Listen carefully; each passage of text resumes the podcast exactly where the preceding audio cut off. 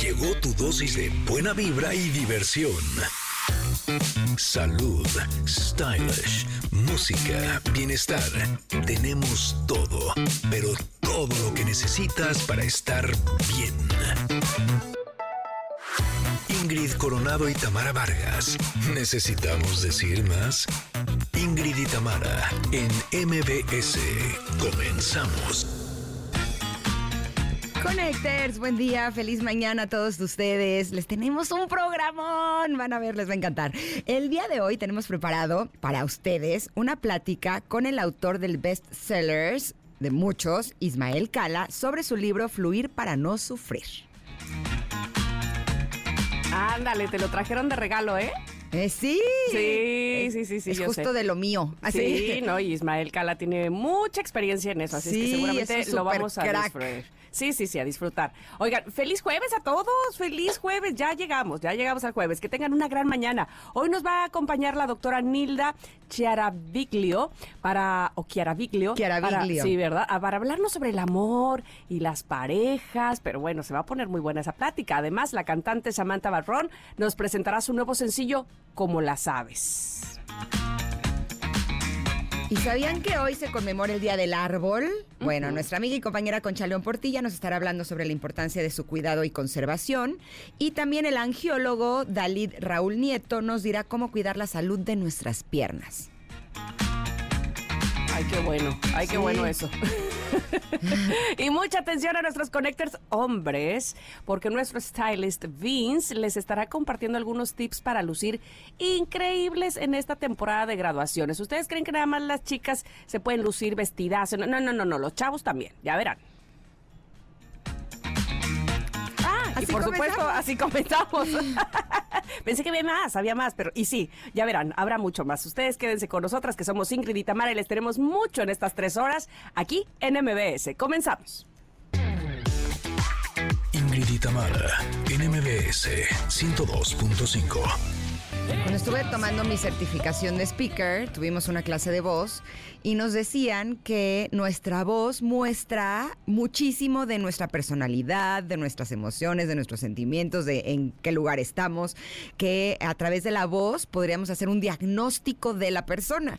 Y cuando escucho a Miley Cyrus me queda clarísimo que si, si es así. Tuve que preguntar dos veces, pero ¿sí estás seguras que es Miley Cyrus? Sí. Se escucha muy distinta, ¿no? Su voz ha cambiado mucho, ah, tiene una madurez muy diferente y la verdad este nuevo estilo me gusta, me gusta, es, es algo distinto a lo que estábamos acostumbrados a escucharla, se llama Zombie y la pregunta que se deben de estar haciendo todos ustedes es por qué estamos escuchando una canción de rock en jueves de covers. Ah, bueno, pues porque hoy es el Día Mundial del Rock, el cual se celebra cada año el 13 de julio y es una fecha en la que los amantes del género recuerdan las bandas míticas que han dejado huella en el imaginario colectivo como Queen, Pink Floyd, Metallica o ACDC, por nombrar solo algunos. ¿eh? A lo largo del programa vamos a estar escuchando covers de algunos éxitos del rock, como este de Miley Cyrus. Sí, esta canción que, bueno, por supuesto hicieron todo un éxito en la versión original, el grupo de Cranberries. ¿Te acuerdas de Zombie? Yo me acuerdo en los 90 que, bueno, al lugar que fueras, al antro que fueras, sonaba. O sea, si había un grupo que estuviera ahí este, rockeando, tenían la versión de, de Zombie porque era muy, muy, muy pedida por, por Sí. quienes estábamos ahí. Así es que, bueno, a Miley le quedó perfecta. también. Perfecta. Oigan, muchas gracias a toda la gente que nos está sintonizando a través del 102.5 en la Ciudad de México. Pero saludo con mucho gusto también a Córdoba, que nos acompañan en Exa 91.3, y a Mazatlán, que nos acompañan en Exa 89.7. A todos, todos, todos, todos los que están, gracias por estar aquí. Sé que este programa les va a encantar porque está buenazo. Pero tenemos pregunta del día. Sí, señoras y señoritas, es que les voy a decir una cosa, que desde ayer esta pregunta está en redes sociales y entonces decidimos tomarla de ahí para saber lo que contestarían los connectors. Queremos saber sus respuestas, queridos connectors. Eh, diciembre tiene Navidad, enero tiene Año Nuevo y Día de Reyes Magos, o sea, la rosca de Reyes, mi amor, ¿verdad? ¿Qué tiene tu mes de nacimiento, además de tu, tu cumpleaños, obviamente?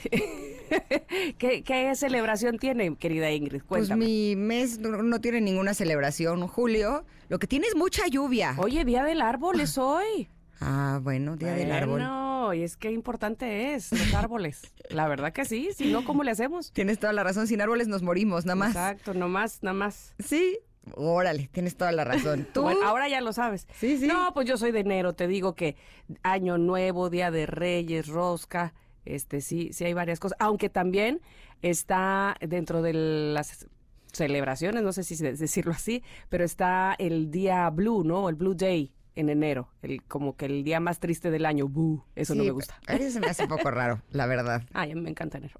se me hace como que todos tenemos intenciones y hacemos propósitos y en enero, sí, por lo menos en enero se cumplen o las intentamos hacer. Ya en febrero ahí te cuento. Exacto. Solo hace un poco de frío, eso no me encanta, pero yo creo que todos los ah, meses tienen cosas bonitas que podemos celebrar. Así es que ustedes díganos en arroba Ingritamar MBS en Twitter y en nuestro WhatsApp 55 78 65 1025 qué festividad hay en el mes de su nacimiento. Los estaremos leyendo más adelante. Nos vamos a ir a un corte. Vámonos. Pero regresamos porque la doctora honoris causa Nilda Chiaraviglio ya está aquí ah, en la cabina y vamos a platicar con ella en unos minutos. Volvemos. Es momento de una pausa.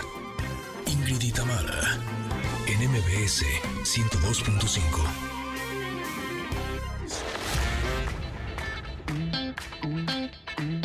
Tamara, NMBS 102.5.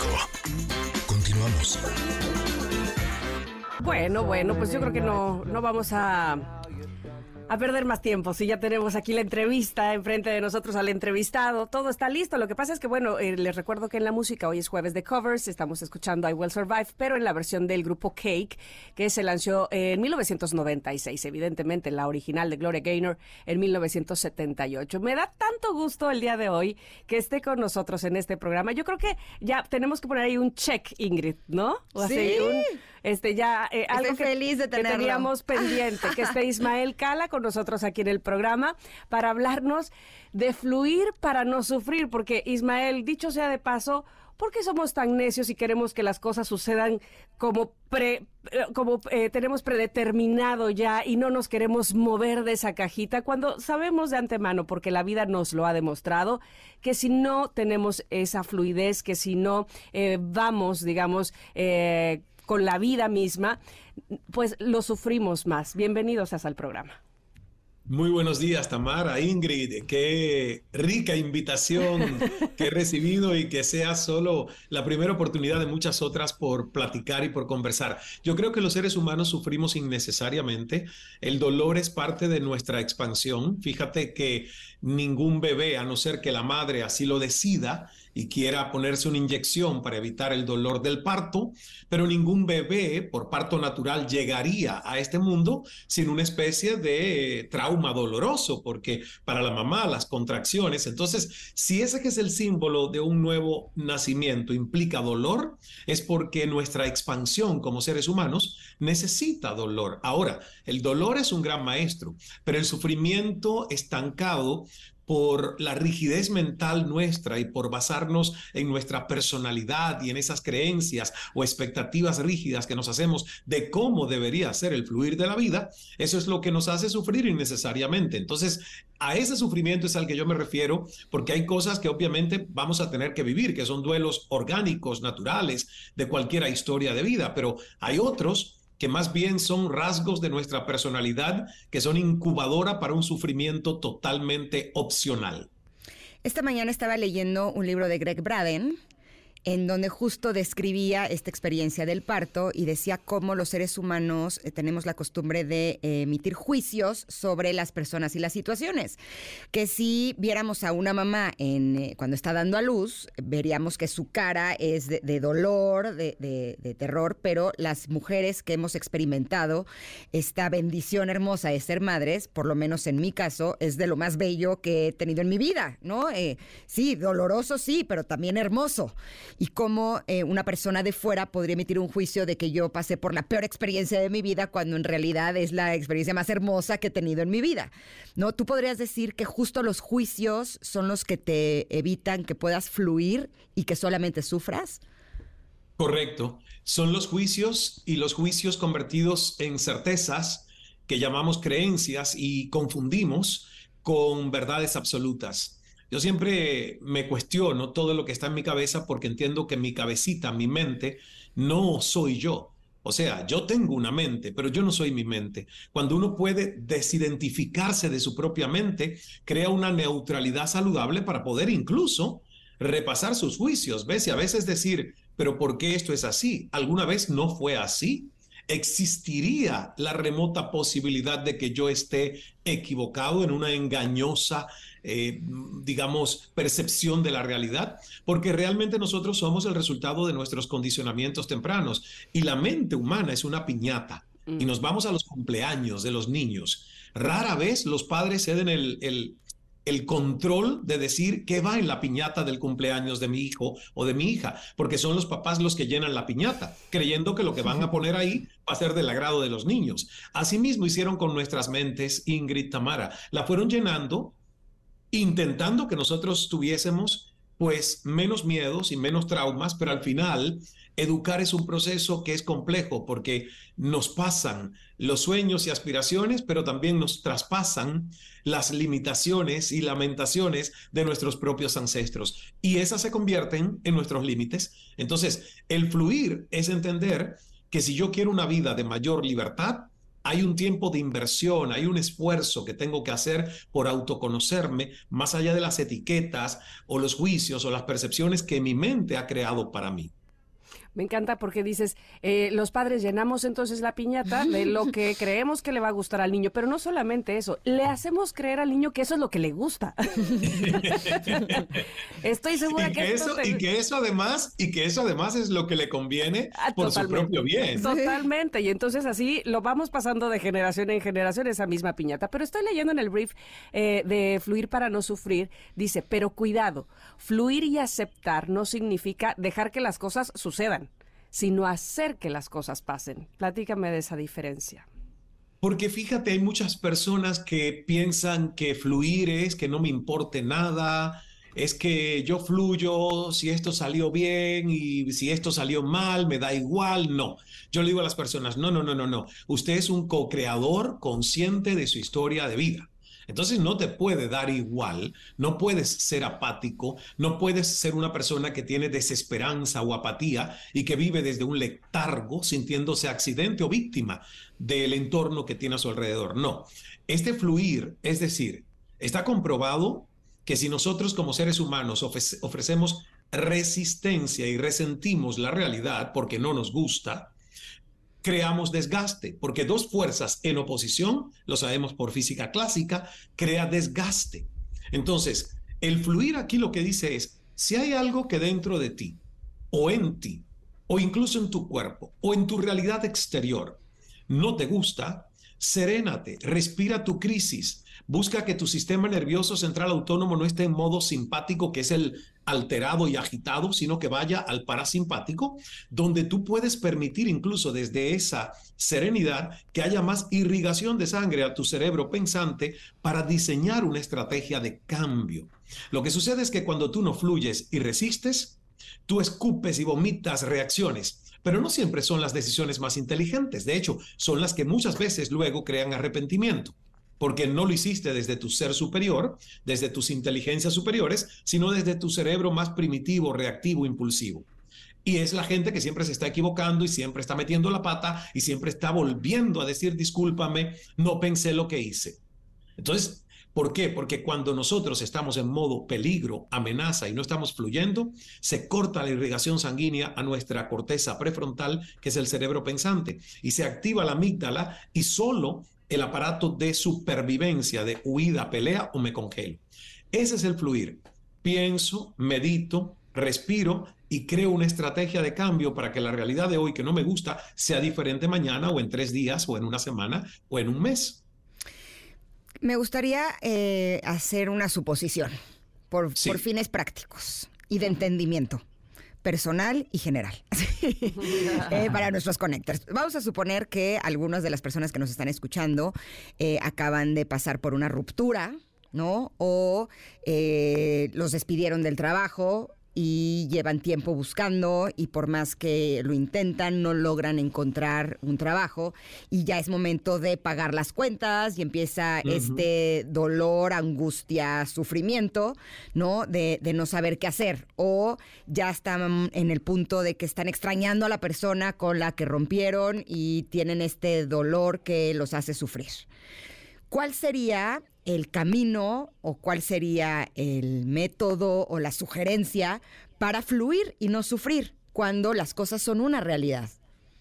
Sí, mira, todo va a producir dolor porque los dos eventos que me estás comentando, tanto la pérdida de un trabajo como la pérdida de una relación, crean un contraste con nuestra expectativa. Si no es algo que queríamos y que deseábamos, crea dolor. Y aún incluso cuando lo queremos, también crea dolor, porque se rompen rutinas y se rompen costumbres y lazos que uno empieza a extrañar. La metodología aquí es ok, yo entiendo que esto me produce un contraste. Yo llamo contraste a algo que me está ofreciendo un cortocircuito vibracional, o sea, que no me está gustando. Si no me resulta agradable, yo digo, bueno, pues es un contraste porque yo no estoy sintiendo una correspondencia con lo que me está sucediendo y la energía que yo quiero tener, que es una energía armoniosa, es una energía elevada. Si vamos al caso de la pérdida del trabajo, si yo me tenso y entro en un modo resistencia y amenaza, yo voy a sentirme hostil, un mundo hostil contra mí, me voy a sentir perdido. Si yo me respiro esa crisis y digo, yo puedo haber perdido un trabajo, pero no he perdido mis habilidades, no he perdido mis capacidades, no he perdido mis dones.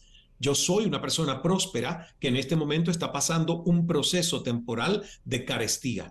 Me respiro esa crisis, me siento a meditar, cambio mi energía y digo, ¿Qué idea creativa puede llegar a mí en este momento donde más no he estado buscando que pueda aparecer una oportunidad? Y está demostrado que cuando nosotros estamos mucho más serenos, hay mayor clarividencia, discernimiento y se activa incluso nuestra capacidad intuitiva, que no tiene que ver con la lógica, fíjate.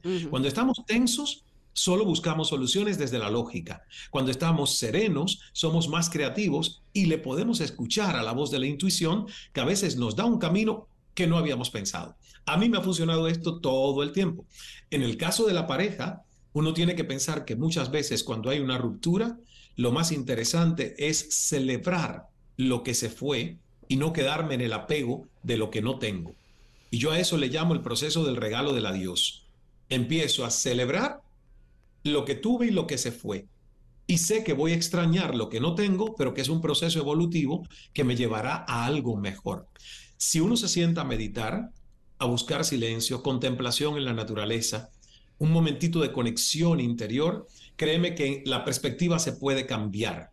No cambia tu realidad inmediata, pero cambia tu perspectiva y por lo tanto empiezas a vibrar desde el nivel, el nivel de la solución y no el nivel del problema.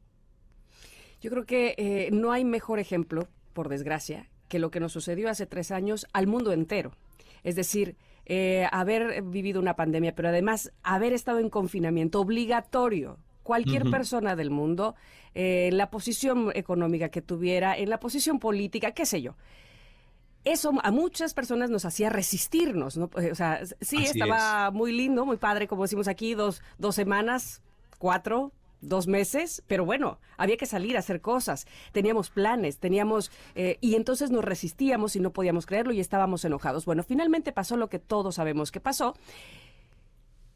Y, y, tuvimos que fluir de alguna manera y entonces ponernos cubrebocas y entonces vacunarnos o lo que se haya decidido.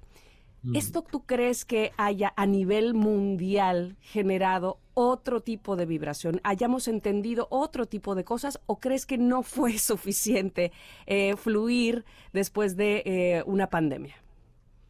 Yo creo que sí.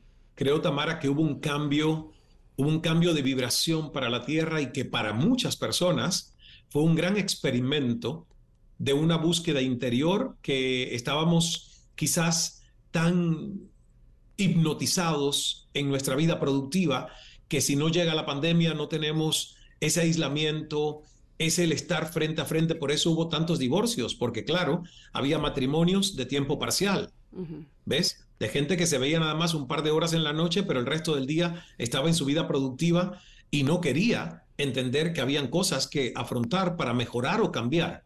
Entonces, Esos divorcios, yo siempre digo, pues es el regalo de la Dios. Eran matrimonios mal mantenidos, porque mi teoría es, cuando la vida te exprime, imagínate que eres una fruta. Todos los seres humanos somos una canasta, pero muy diversa de frutas. Entonces, yo puedo, que, yo puedo ser un mango, ustedes pueden ser una papaya, un melón, no lo sé, cualquier cosa, una naranja, una mandarina, una pera. Eh, cuando la vida te exprime, tú no cambias el elixir que hay dentro, porque cuando tú exprimes un limón no va a salir jugo de mandarina ni de piña, va a salir jugo de limón. La pandemia fue el gran experimento social que nos apretó a todos. Y lo que salió de ti en ese momento era el elixir que llevas en tu corazón. En la pandemia vimos lo mejor, pero también lo peor de la esencia humana. Vimos a personas que repudiaban a enfermeras y médicos por temor a contagiarse, porque esta gente venía de los hospitales donde estaba salvando vidas. ¿Ves? Eso es lo peor del ser humano. Es el individualismo de decir, aunque él esté salvando vidas, yo no quiero que esté en mi edificio para no contagiarme yo, aunque estén salvando a los demás. Y hubo el ejemplo de muchísimas personas que salieron a las calles como voluntarios arriesgando sus vidas, ayudar y auxiliar a otras. Entonces, yo siento que realmente lo que nosotros tenemos que pensar es, ¿cómo me siento yo con respecto al mundo? Para si en algún momento el mundo no es un lugar tan bonito, yo saber que lo que voy a ofrecer es algo elevado que está en mi corazón. Y por eso es que digo que el fluir viene desde entender qué nosotros tenemos dentro para dar, no solo a nosotros, sino a muchos otros. Es un proceso de autoconocimiento que no nos lo dan en la escuela, lamentablemente. ¿Y crees que la confianza juega un papel importante? Tanto la confianza en uno mismo como la confianza en que la vida sabe que te está poniendo en las situaciones que tú necesitas más que en las que quieres. ¿Eso crees que te puede ayudar a fluir a través de esas experiencias? Sin dudas, está incluso, Ingrid, demostrado que las personas, por ejemplo, que tienen fe, esa frase de que la fe mueve montañas es totalmente cierto porque cuando tú tienes fe, que es confianza en lo que no ves, pero que crees posible, Obviamente tu propia psicología y tu fisiología crean la neuroquímica del optimismo donde tú estás manifestando y materializando algo que ves posible. Es como la frase de Henry Ford que dijo, si crees que puedes o si crees que no puedes, ambas veces estás en lo cierto, porque tiene que ver con tu nivel de confianza. Y hay personas que me dicen, bueno, pero es que tú eres como que un optimista, soñador, idealista, y le digo, es que la vida es acerca de ideales ideales. Cuando tú tienes convencimiento de que algo es probable en el jardín de tu mente y lo empiezas a sentir como posible, ya usted ha ganado más del 50% de esa victoria, que es crear en tu mente lo que quieres sentir en tus manos. Y ese es un proceso que hoy la física cuántica lo está demostrando, la ciencia del mindfulness a través de la meditación técnicas como el anclaje y todas otras muchas, nos está demostrando que nuestra mente tiene un poder extraordinario en crear riqueza o perpetuar pobreza en nuestras vidas, en generar salud o conectarnos con la antítesis de la salud, antítesis de la salud, que es la enfermedad. Entonces, la confianza en quién soy, lo que me corresponde, umbral de merecimiento, es fundamental para nosotros ser co-creadores conscientes de nuestra historia de vida. Ismael, y todo eso y los 11 principios del líder bambú vienen en el libro Fluir para no sufrir. ¿Así estoy en lo correcto? Correcto, y de hecho vienen con ejercicios, porque obviamente nosotros en este libro estamos hablando de cosas que es un conocimiento bastante elitista, ¿ves? Se habla de epigenética y tú le dices a las personas, ¿qué es epigenética? La mayoría de la gente no va a saber, pero epigenética es el entendimiento de que nosotros tenemos al menos un 50% donde no somos personas que estamos destinadas a morir o vivir con la enfermedad que nuestros ancestros tuvieron. Hay un 50% que viene en tu mapa del genoma humano, pero hay otro 50% que es EPI, más allá de la genética, que tiene que ver con tu estilo de vida, patrones de pensamiento, cosas que te evitan sufrimiento innecesario si uno no se compra ese supuesto legado kármico de que voy a morir, de, en mi caso, por ejemplo, voy a morir de esquizofrenia porque mi padre fue esquizofrénico, voy a suicidarme porque mi abuelo se ahorcó, mi tía se ahorcó, mi otra tía se ahorcó y tres primos se ahorcaron. Nada de esto que estoy contando es ficción, ¿eh? es la oh, historia. Oh, madre de mi mía, qué cosa. Sí, es la historia de mi vida. Entonces, si yo me hubiera comprado eso, hubiese no solo honrado el linaje de mis ancestros, sino también hubiese comprado todo lo otro que vendían en su tienda familiar. El libro lo que te hace entender es que hay una necesidad de invertir un poquito de tiempo, de esfuerzo en estudiar quiénes somos a nivel de historia, de mente, de lo que nos hemos creído que nos toca como historia de vida, para tú poder romper esas cadenas y crear una personalidad diferente que te lleve a formar una realidad personal propia que también sea diferente. Obviamente es hacer el trabajo e ignorar los atajos. Todo eso está en un libro que tiene además una página de recursos con meditaciones, el test de inteligencia espiritual. Implica como una especie de manual de vida para resetear quiénes somos y cómo nos entendemos. Me encanta que utilices la imagen del bambú porque no solamente es una planta sumamente flexible, sino que estaba leyendo el otro día que la semilla de, bambú se puede quedar bajo la tierra años y de pronto, prum, en unos meses crece y llega a su tamaño. Y sirve muy bien eh, como analogía de cómo muchas veces estamos haciendo nuestro trabajo personal y a lo mejor creemos que no estamos avanzando y no nos damos cuenta que podríamos ser como el bambú, que de pronto un día, prum, crecemos y es cuando podemos eh, tocar, ver, sentir y experimentar todo eso por lo que trabajamos. Se nos está acabando el tiempo, Ismael, yo me quedaría contigo platicando aquí mucho, mucho más, pero no quiero que te vayas sin que nos compartas, porque en el corte comercial nos estabas diciendo que te vas a ir un mes a la India a hacer un detox. Sí. Pero tú todos los días, ¿qué es lo que haces? ¿Cuál es tu rutina? No solamente para trabajar en ti, sino para mantenerte en tu centro. Es, mira, es lo que propongo justamente a través de los capítulos del libro y que lo hago porque para mí es muy importante ser coherente y congruente no con la palabra, sino con los hechos y las conductas. Pues todos los días yo dedico mi primera hora del día para ponerme un antídoto antes de que el mundo me diga qué está pasando en el mundo y que yo reciba el bombardeo de cosas que uno a veces recibe que no son todas positivas.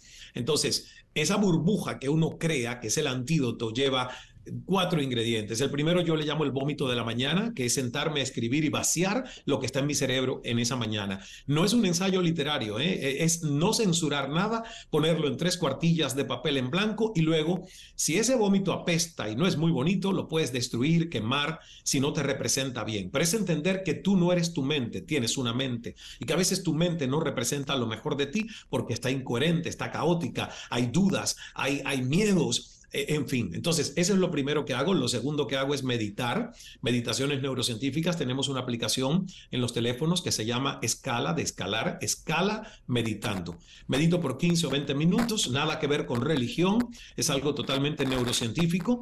Luego hago mi planificador personal, donde contesto unas preguntas y organizo el día para sentir que no tengo digamos que no soy un accidente durante ese día, sino que hay algo que puedo sentir control sobre lo que va a suceder en mi día. Y luego muevo el cuerpo, porque hay que mover la energía. Puedo bailar 15 minutos, nadar 15 minutos, caminar 15 minutos, correr 15 minutos, hacer yoga o qigong, que es mi práctica favorita. El qigong es como el tai chi o el tai chi chuan, viene de China, de Asia, y es maravilloso. En eso completo la primera hora. Y créeme que si yo estoy meditado, esos días que hago todo esto, pues puede pasar lo que pase que soy menos reactivo. De acuerdo.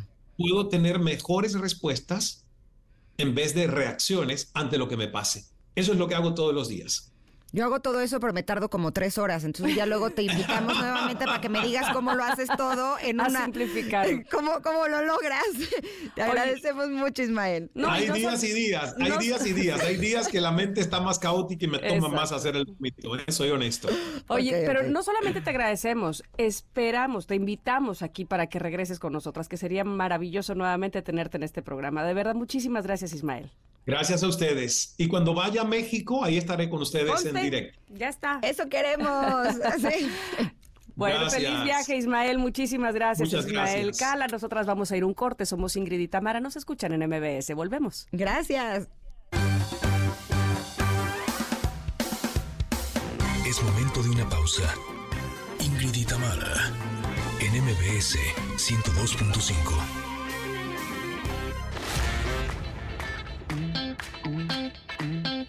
Tamara, NMBS 102.5. Continuamos.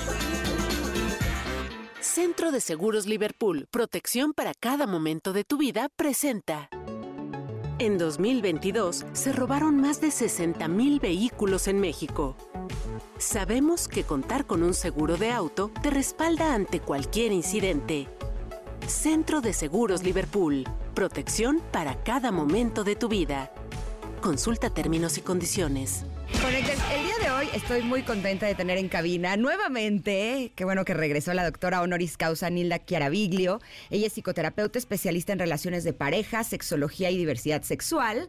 La tuvimos hace unos días o semanas, no sé, con su libro La pareja no existe, pero me enteré, me dijo un pajarito, que va a tener una conferencia el próximo 15 de julio aquí en la Ciudad de México y dije, quiero que esté con nosotros en cabina para que nos cuente de qué se va a tratar esta conferencia y que hablemos un poco de qué es lo que sucede con las parejas hoy en día y con el amor, que la sensación es que hay más rompimientos que uniones. ¿Cómo estás, Nilda? Bienvenida. Muy bien, muchas gracias. Conservo esto. ¿Eh? Como tú prefieras. O sea, sí, porque vas a escuchar a Tamara. Hola, hola, doctora, ¿cómo está? Ahí está Tamara. Ok, ok, Tamara. Lo que te quede cómodo. Este.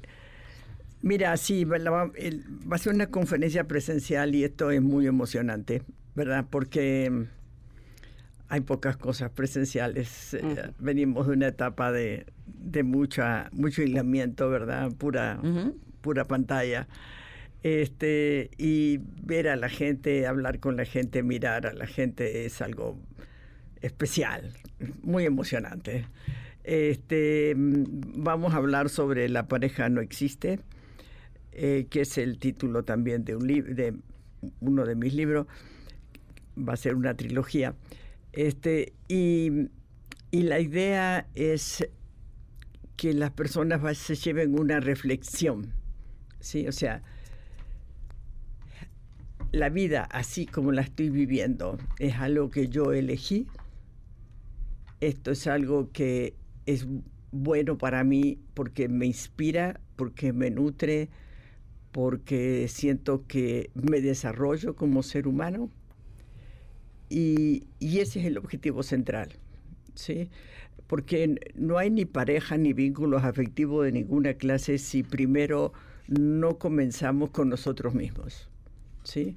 Eh, conocernos, eh, cuidarnos, protegernos eh, y desarrollarnos, ¿no? La, la autonomía en el sentido de independencia económica, emocional, social, sexual, etcétera, es el antecedente que tengo que tener para poder elegir con quién me vinculo, cómo me vinculo, dónde me vinculo, hasta dónde me vinculo. Cuando uno elige esto con la absoluta convicción de que el cerebro tiene una neuroplasticidad tan maravillosa, que nos permite diseñar nuestra vida a la manera que nosotros consideremos adecuada para nosotros mismos, entonces eso es ya más que suficiente para que tú te hagas responsable de tu bienestar y dirijas tu vida como a ti te guste. ¿Sí? No hay consejos, no hay juicios, no hay verdades, ¿sí? La única verdad es la tuya. Tú eres la única sabia de tu vida y por lo tanto tú eres la que decides todo cuando tienes los recursos, las habilidades y las herramientas necesarias y suficientes, ¿no? Más o menos esto. Claro.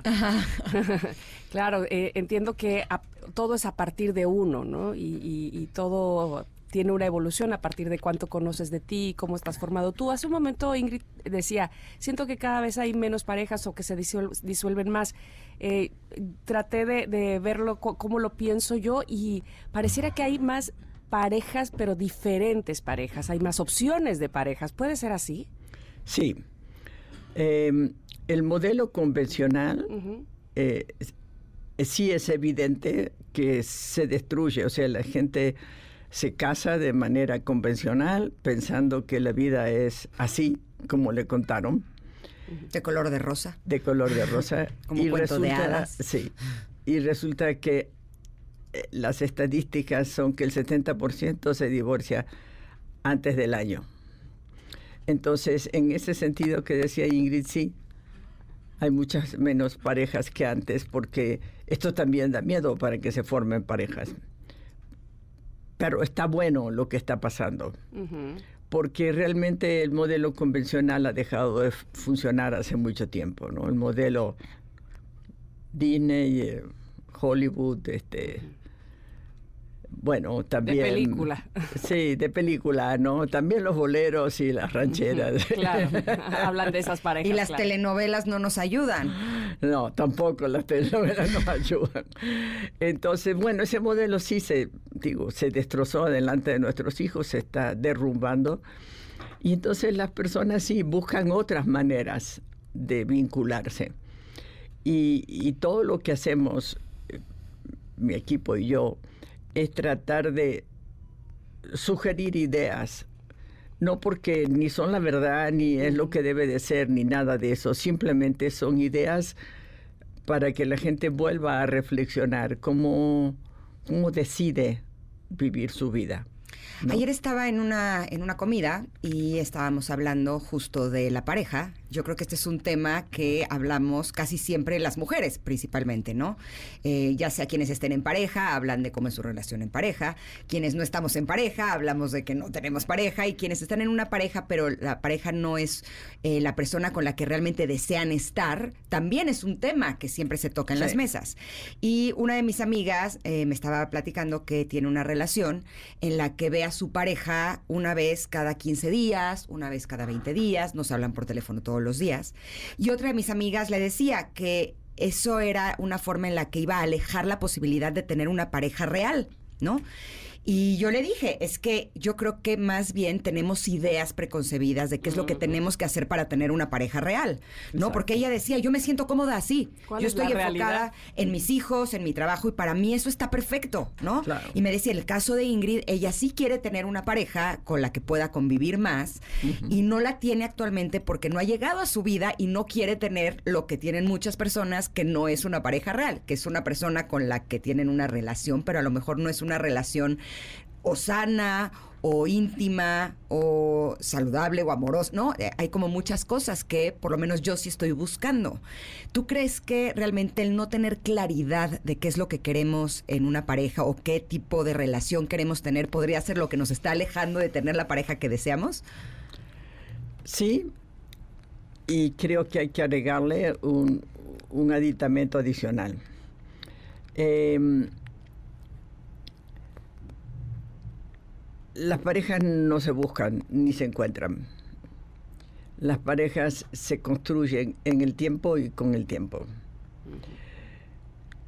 ¿Cuál es el paso entre conocer gente, tener a lo mejor una buena conversación, a lo mejor un buen encuentro erótico, este, y tener una pareja? la decisión de tener una pareja y no quedarse ahí. De construir una pareja. Y la palabra construir es la clave. Eh, el tener una buena conversación y una buena cama es insuficiente para construir una pareja. Mm. Para poder construir una pareja, primero hay que elegirla. No es algo que te llega, no es algo que te encuentras. Es algo que a partir de tu autoconocimiento, de saber perfectamente bien cuáles son tus valores, intereses y deseos, cómo amas y cómo te sientes amada, este, cuáles son tus proyectos personales, cuál es tu calidad de vida, etcétera. O sea, cuando tú realmente te conoces, el siguiente paso es conocer a esa persona con la que platicaste bonito o tuviste un buen encuentro erótico. Y conocer lo mismo, conocer cuáles son sus valores, intereses y deseos, cómo ama, etcétera, etcétera para ver si en realidad, además de pasarla bien, son compatibles como modelos. ¿sí? Para poder construir, decidirse a construir una relación de pareja en el tiempo. Y con el tiempo, primero hay que elegirla para, para medir las compatibilidades de tu modelo de vida y su modelo de vida. Sí, no es, eh, es insuficiente. Hubo un libro hace muchas décadas atrás que se llamó Con el amor no basta. El libro no me gustó mucho, pero el título me pareció excelente. este, y efectivamente, con el amor no basta para poder construir una relación de pareja. Hay gente que se quiere muchísimo y sin embargo no logra construir una relación de pareja. De acuerdo. ¿Sí? Entonces, ¿por qué? ¿Y por qué los modelos son incompatibles? Si, si hay una persona que, eh, no sé, sueña con eh, Disney, ¿no? Con La Bella Durmiente, pero el señor es un señor que, mm, no sé, eh, está acostumbrado a un modelo donde la mujer es un par de él, a la cual no tiene ni que proveer, ni, ni, ni cuidar, ni porque parte de que es un par, de que sabe proveerse y que sabe cuidarse y que sabe todo. Entonces, son dos modelos que no es posible combinarlos. Claro. ¿sí? Porque él se va a sentir permanentemente usado, demandado e insuficiente para ella y ella se va a sentir que no la quieren lo suficiente. ¿sí? Porque no le dan todo eso que, que ella espera o que el modelo le dice que eso es lo que le debe dar el hombre, ¿no?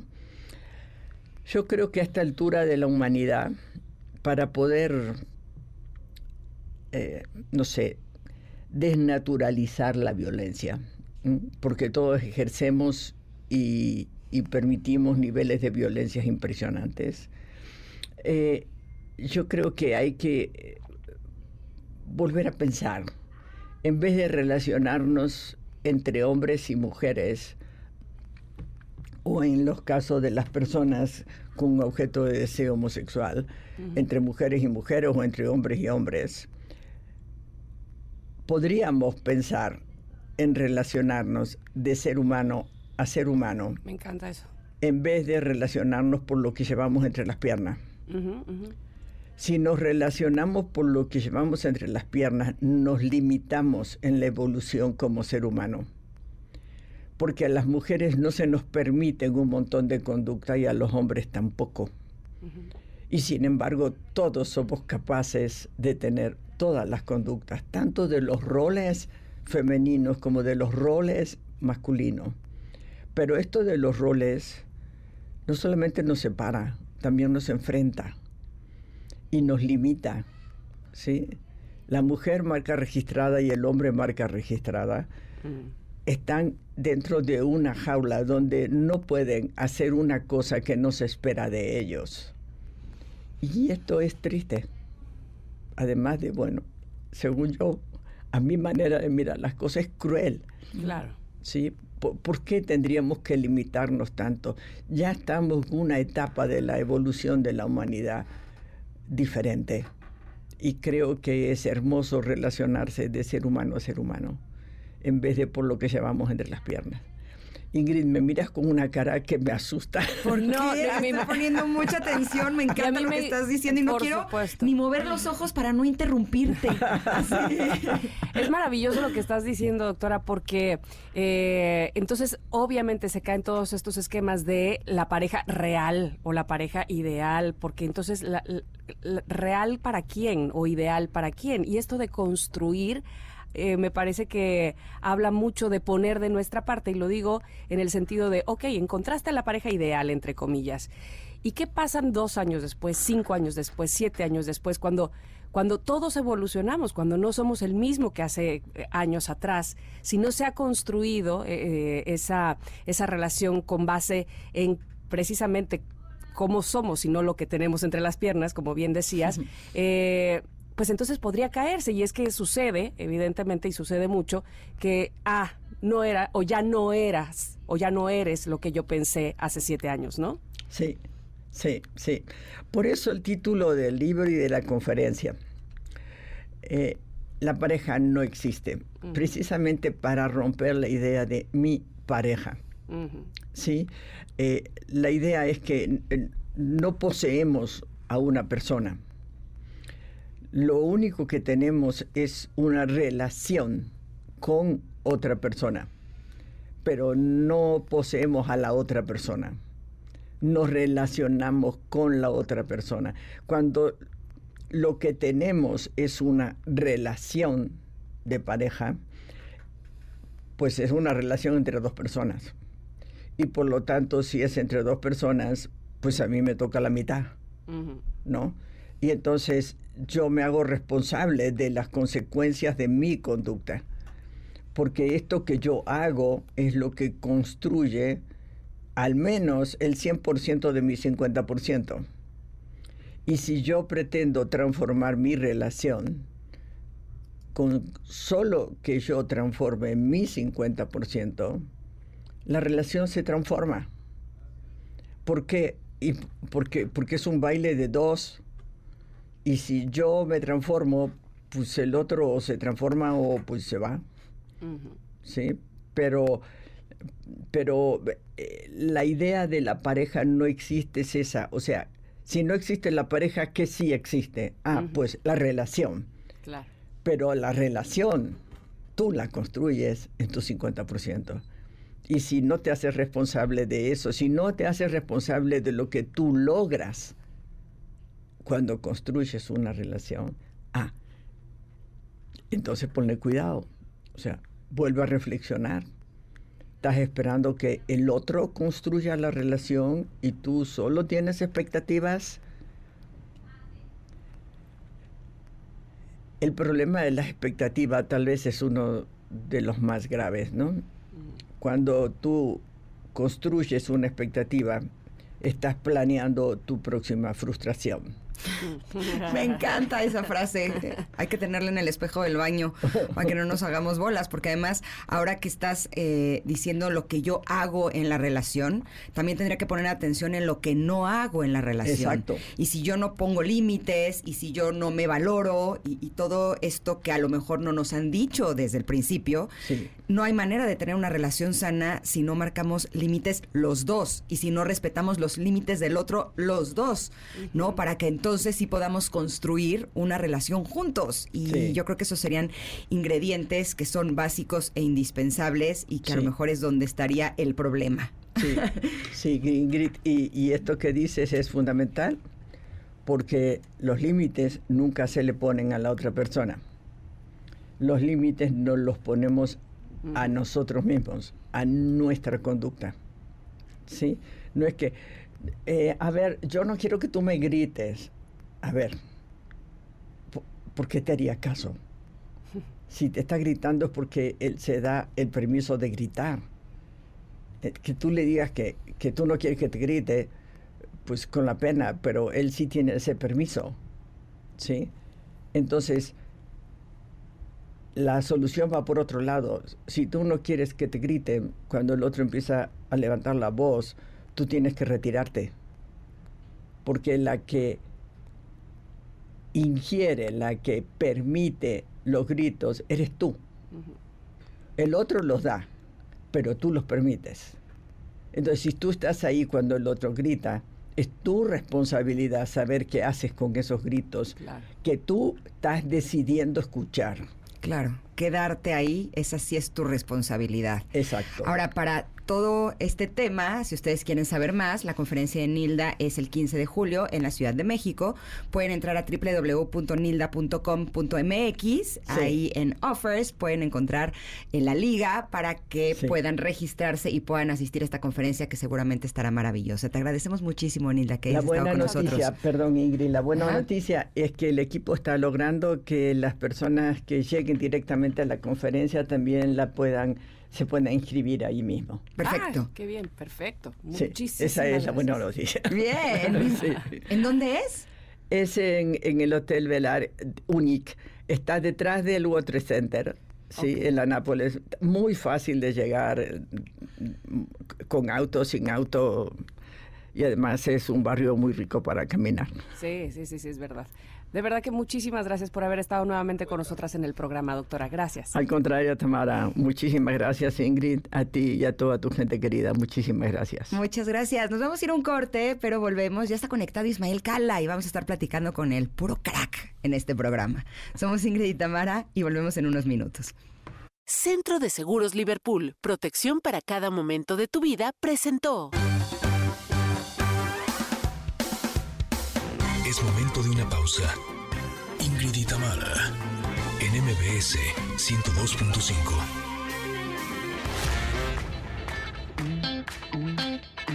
Ingrid y Tamara, en MBS 102.5. Continuamos. Conectores queridos, en la primera hora de Ingrid y Tamara platicamos con el autor del bestseller Ismael Cala, que además nos dijo cosas muy interesantes. Escuchen, por favor.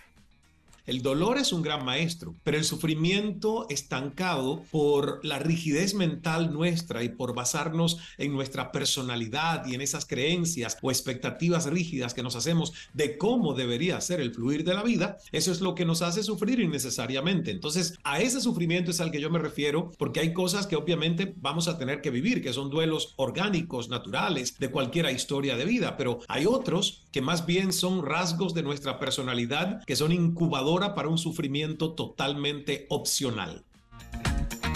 Y más adelante nos acompañará Samantha Barrón para presentarnos un nuevo sencillo. También hablaremos sobre la importancia del cuidado y conservación de los árboles. Nuestro stylist Vince nos compartirá algunos tips para esta temporada de graduaciones. Y ya está listo el angiólogo Dalit Raúl Nieto para decirnos cómo mantener saludables nuestras piernas. Nosotros somos Ingrid y Tamara y estamos aquí en MBS. Continuamos.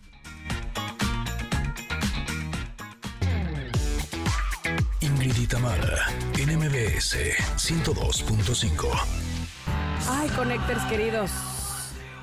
Sobre todo ustedes, queridas Connectors, ¿no sienten a veces como que las piernas así, este, si tuvieran música para levantarse con ese dolor sería esta de Marilyn Manson, o sea, así de Ah. ultratumba, A mí sí me amanecen adoloridas las piernas y los pies. ¿verdad? Sí, mucho. Es una cosa que este, uno podría decir que qué raro, pues qué hice ayer o cómo estuvo el rollo, este, de O qué que se hice en la vida. noche, ¿no? Que estuve Ajá, corriendo toda la noche y no me di estuve cuenta. dormida, exacto. Pero miren, afortunadamente tenemos en el día de hoy en el programa al doctor angiólogo cirujano vascular y endovascular, Dalit Raúl Nieto Cepeda. Bienvenido, doctor. Platíquenos, por favor, qué es lo que nos sucede, sobre todo a las mujeres en las piernas, que nos hace sentir en las mañanas como este cansancio extremo o, muy cargadas las piernas. ¿Qué, qué, qué es lo que está pasando durante la noche? Eh, claro, hola, buenos días, muchas gracias por la invitación. Eh, el problema con las piernas y principalmente en las mujeres es la insuficiencia venosa, que pues es básicamente conocida como las varices, ¿no? Eh, esto es un problema que eh, principalmente tiene un origen hereditario, y pues ya de ahí tenemos algunos otros factores como sedentarismo, en algunos pacientes un poquito de sobrepeso y en las mujeres es más frecuente por eh, los embarazos y los cambios hormonales, ¿no? El hecho de eh, que tengamos menstruación, a veces consumo de anticonceptivos hormonales, terapias de reemplazo hormonal durante la menopausia, esto aumenta eh, el problema de insuficiencia venosa ya que genera una dilatación de las venas y esto a final de cuentas genera que la sangre en lugar de subir de una manera correcta hacia el corazón, se regrese y se estanque un poco a nivel de las pantorrillas, de los tobillos y esto genera esta pesadez, cansancio, que se nos hinchen las piernas al final del día, que ya no nos queden los zapatos, los calcetines y que pues cuando llegamos a casa ya tengamos adoloridas las piernas.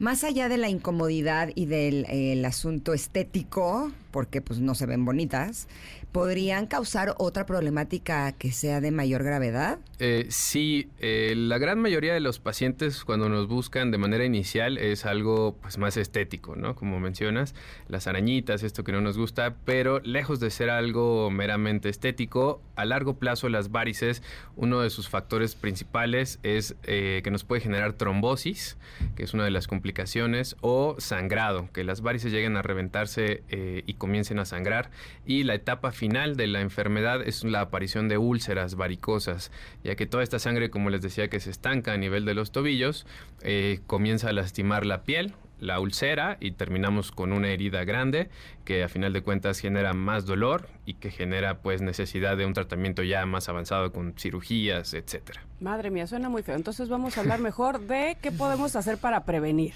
Este, porque cuando estaba yo preguntándole precisamente sobre eh, esta pesade- pesadez de piernas y dolor, este, pues me doy cuenta que no tiene mucho que ver con la edad, porque Itzel, que es nuestra productora y es 20 años más joven que yo, dice por tres, yo también, dice. Entonces, tiene que ver con todos estos factores que ya comentó, pero eh, ¿cómo preveemos o hay manera de prever y, y la alimentación a lo mejor tiene algo que ver?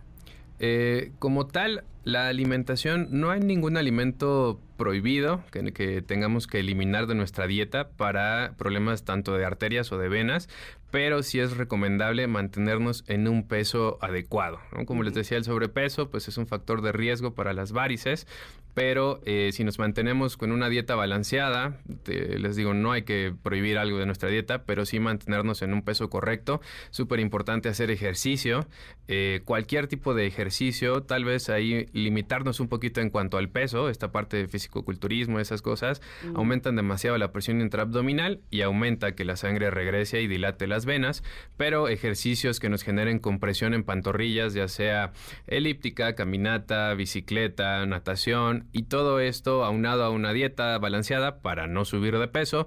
También bien importante evitar el consumo de cigarro. El cigarro es factor de riesgo para trombosis y para insuficiencia venosa, que es otra cosa súper importante.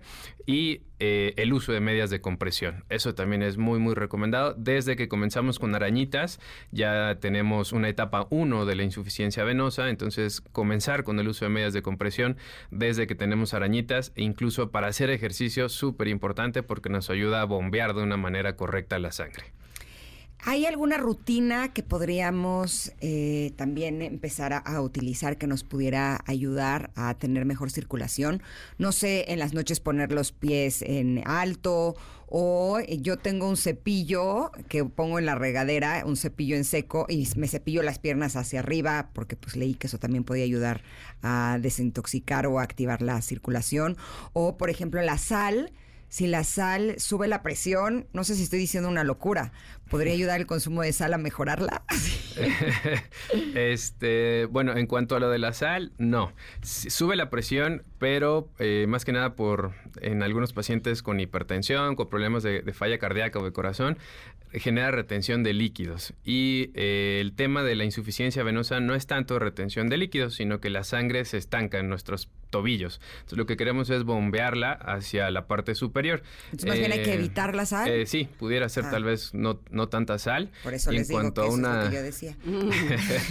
y en cuanto a una rutina, hay unas cosas que se llaman las medidas de higiene venosa, que son como varias cosas que tenemos que hacer para mejorar nuestra circulación. Una de ellas es, yo sé que es bien difícil, pero tratar de evitar eh, estar más de una hora en la misma posición, ya sea sentados o parados. Si de plano es imposible por el trabajo, tratar de hacer por lo menos cada hora ejercicios de punta a talón, un poquito de girar los tobillos, tal vez si podemos hacer 3, 4, 5 sentadillas y pues volvemos a la misma posición. En la noche cuando lleguemos a casa, levantar las piernas, 20, 30 minutos, aproximadamente 30 centímetros, no contra la pared, no levantarlas por completo, ni dormir con las piernas levantadas, porque nos puede después generar problemas a nivel de columna, a nivel de cadera y empezar con otro tipo de molestias.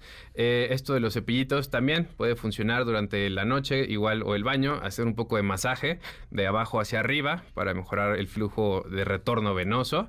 Y pues básicamente el ejercicio también es. Amamelis, spray de amamelis. Eh, algo naturista como tal que, que, está eh, validado que sí funciona es la castaña de indias.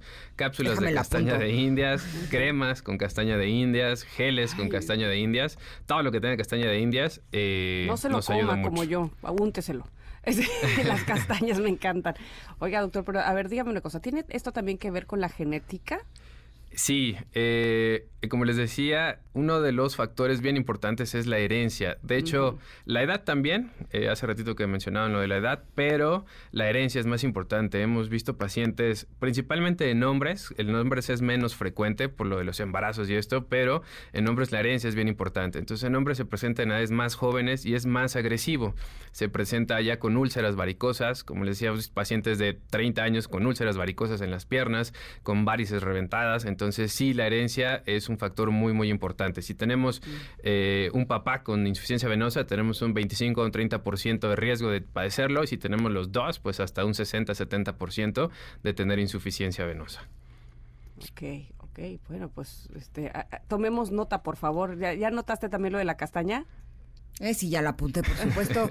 ya está puesta aquí. Sí, porque pues la verdad es que sí se las manejo. las, las varices tengo unas poquitas y la verdad no me gustan en lo absoluto. Pero pues finalmente también entiendo que hay cuestiones que tienen que ver con la edad, cuestiones que tienen que ver con que fui mamá tres veces, o sea, ¿no? Y, trato de ver eso en mí, o sea, como que, prefiero ver lo bueno, ¿no? Y no enfocarme en esas cosas que son, pues, las, las consecuencias de, tener una vida como la que he tenido. Pero sí, la salud es importante, obviamente, doctor. Sí, por supuesto. ¿Algo que nos haya eh, hecho falta agregar a este tema, doctor? Eh, digo, tal, hay algo que me faltó dentro de las medidas de higiene venosa, eh, el uso de crema es bien importante también. La insuficiencia venosa mm, reseca las piernas. Entonces, por eso les mencionaba las cremas con castaña de indias o cremas eh, reparadoras porque sí reseca muchísimo las piernas y puede dar comezón. Entonces la gente a veces empieza a rascar y generamos otro tipo de lesiones o generamos riesgo de, reventar alguna venita que nos pueda sangrar. ¿no? Y algo bien importante también, digo, no es como hacer de menos la enfermedad, pero... Eh, pues también no, no hay que espantarnos tanto. Nadie se muere por insuficiencia venosa y a nadie le cortamos las piernas por insuficiencia venosa, ¿no? que es algo que también hay que tener en cuenta. Les digo, no es por hacerla de menos, no como para no ponerle atención. Les repito, desde que tenemos arañitas hay que checarnos porque eh, puede seguir avanzando. Incluso desde que tenemos arañitas es bien importante hacer un ultrasonido porque muchas veces ya hay mucha dilatación de la vena principal de manera interna y hay veces que ya hay que operar a los pacientes para evitar que esto sigue avanzando. Entonces no hay que dejarlo pasar. Nada más una cosa más, porque aquí, claro, nos fuimos como este de boca hablando de las mujeres en específico, pero nada más dígame, los hombres evidentemente también tendrían que tener cuidado o, eh, o no. Sí, sí, como les digo, los hombres, eh, en los hombres se presenta de una manera más agresiva. Los hombres tienen más riesgo de úlcera varicosa, tienen riesgo de trombosis. Eh, por lo general se presenta un poquito más en las trombosis superficiales en hombres, igual que las úlceras. Entonces, cuando los hombres por lo general se esperan un poquito más porque no les, eh, les interesa tanto lo estético. Entonces tienen varices, tienen arañitas, pero pues no les interesa. Entonces ya que mm. tienen úlceras, ya que están trombosados, es cuando ya quieren que los atendamos. Mm. Entonces sí, les digo, no es por hacer de menos la enfermedad con esto de que nadie se muere, nadie se queda sin piernas, pero sí hay que tener mucho, mucho cuidado porque nos puede llevar a un desenlace pues un poquito más grave. También con las piernas peludas se ven menos. Exacto, sí. Ahora, en caso de tener varices, ¿sería recomendable en los aviones utilizar medias de compresión? Siempre, aunque no tengamos varices. ¿Ah, siempre en todos los vuelos. ¿A todas las edades? Sí, ¿Desde niños? bueno, no, desde niños tal vez no, pero conforme vamos creciendo, eh, de hecho, los vuelos mayores a tres horas tienen mayor riesgo de eh, trombosis. Entonces hay que tener mucho mm. cuidado, ¿no? Tal vez un vuelo nacional no tiene tanto riesgo, pero un vuelo al extranjero mayor a tres horas, sí, lo recomendable es viajar con medias de compresión y tal vez cada hora y media, dos horas, pararnos a caminar un poquito al baño, esto que les decía, hacer un poco de sentadillas, ejercicios punta talón, tomar agua, también la deshidratación nos puede generar eh, algún tipo de trombosis. Pero sí, en los vuelos sí es bien, bien importante el uso de medias de compresión. Perfecto. ¿Dónde lo encontramos, doctor? Eh, me pueden encontrar en mi página de internet o... Eh, ¿Cuál es? Es dalit.nieto, así como mi nombre. Dalit.nieto. exactamente. O en Google buscan mi nombre, angiólogo Dalit Nieto. Perfecto. Doctor, muchas gracias por haber venido a este programa y por darnos claridad en este tema. Gracias. Muchas gracias. Gracias. Y saben que Connectors, eh, sobre todo a nuestras Connectors mujeres, como mujer tienes derecho a vivir sana y conocerte mejor te ayudará a lograrlo. Es importante tomar medidas adecuadas y a tiempo para resolver cualquier anomalía en tu estado de salud. así es. Y si tienes más de 20 años, ojo, el perfil hormonal completo Q45, ese es el que identifica descompensaciones hormonales y de tiroides también. Si llevas una vida sexual activa, bueno, está el panel cervicouterino BPH que examina el estado de tu bienestar sexual. Y a partir de los 40, el Mujer LMP Q45, ese es clave para detectar enfermedades como cáncer cervicouterino o de mama. Por eso yo quiero aprovechar para felicitar a todas las mujeres con actitud preventiva hacia su salud.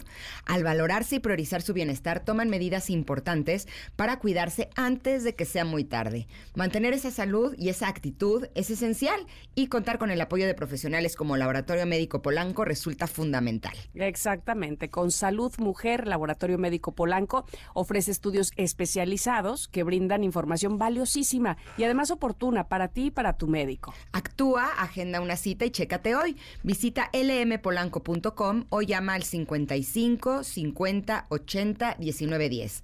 lmpolanco.com o 55 50 80 19 10. Vamos un corte, pero volvemos. Esto es Ingrid y Tamara y estamos aquí en el 102.5. Regresamos. Es momento de una pausa. Ingrid y Tamara, MBS 102.5.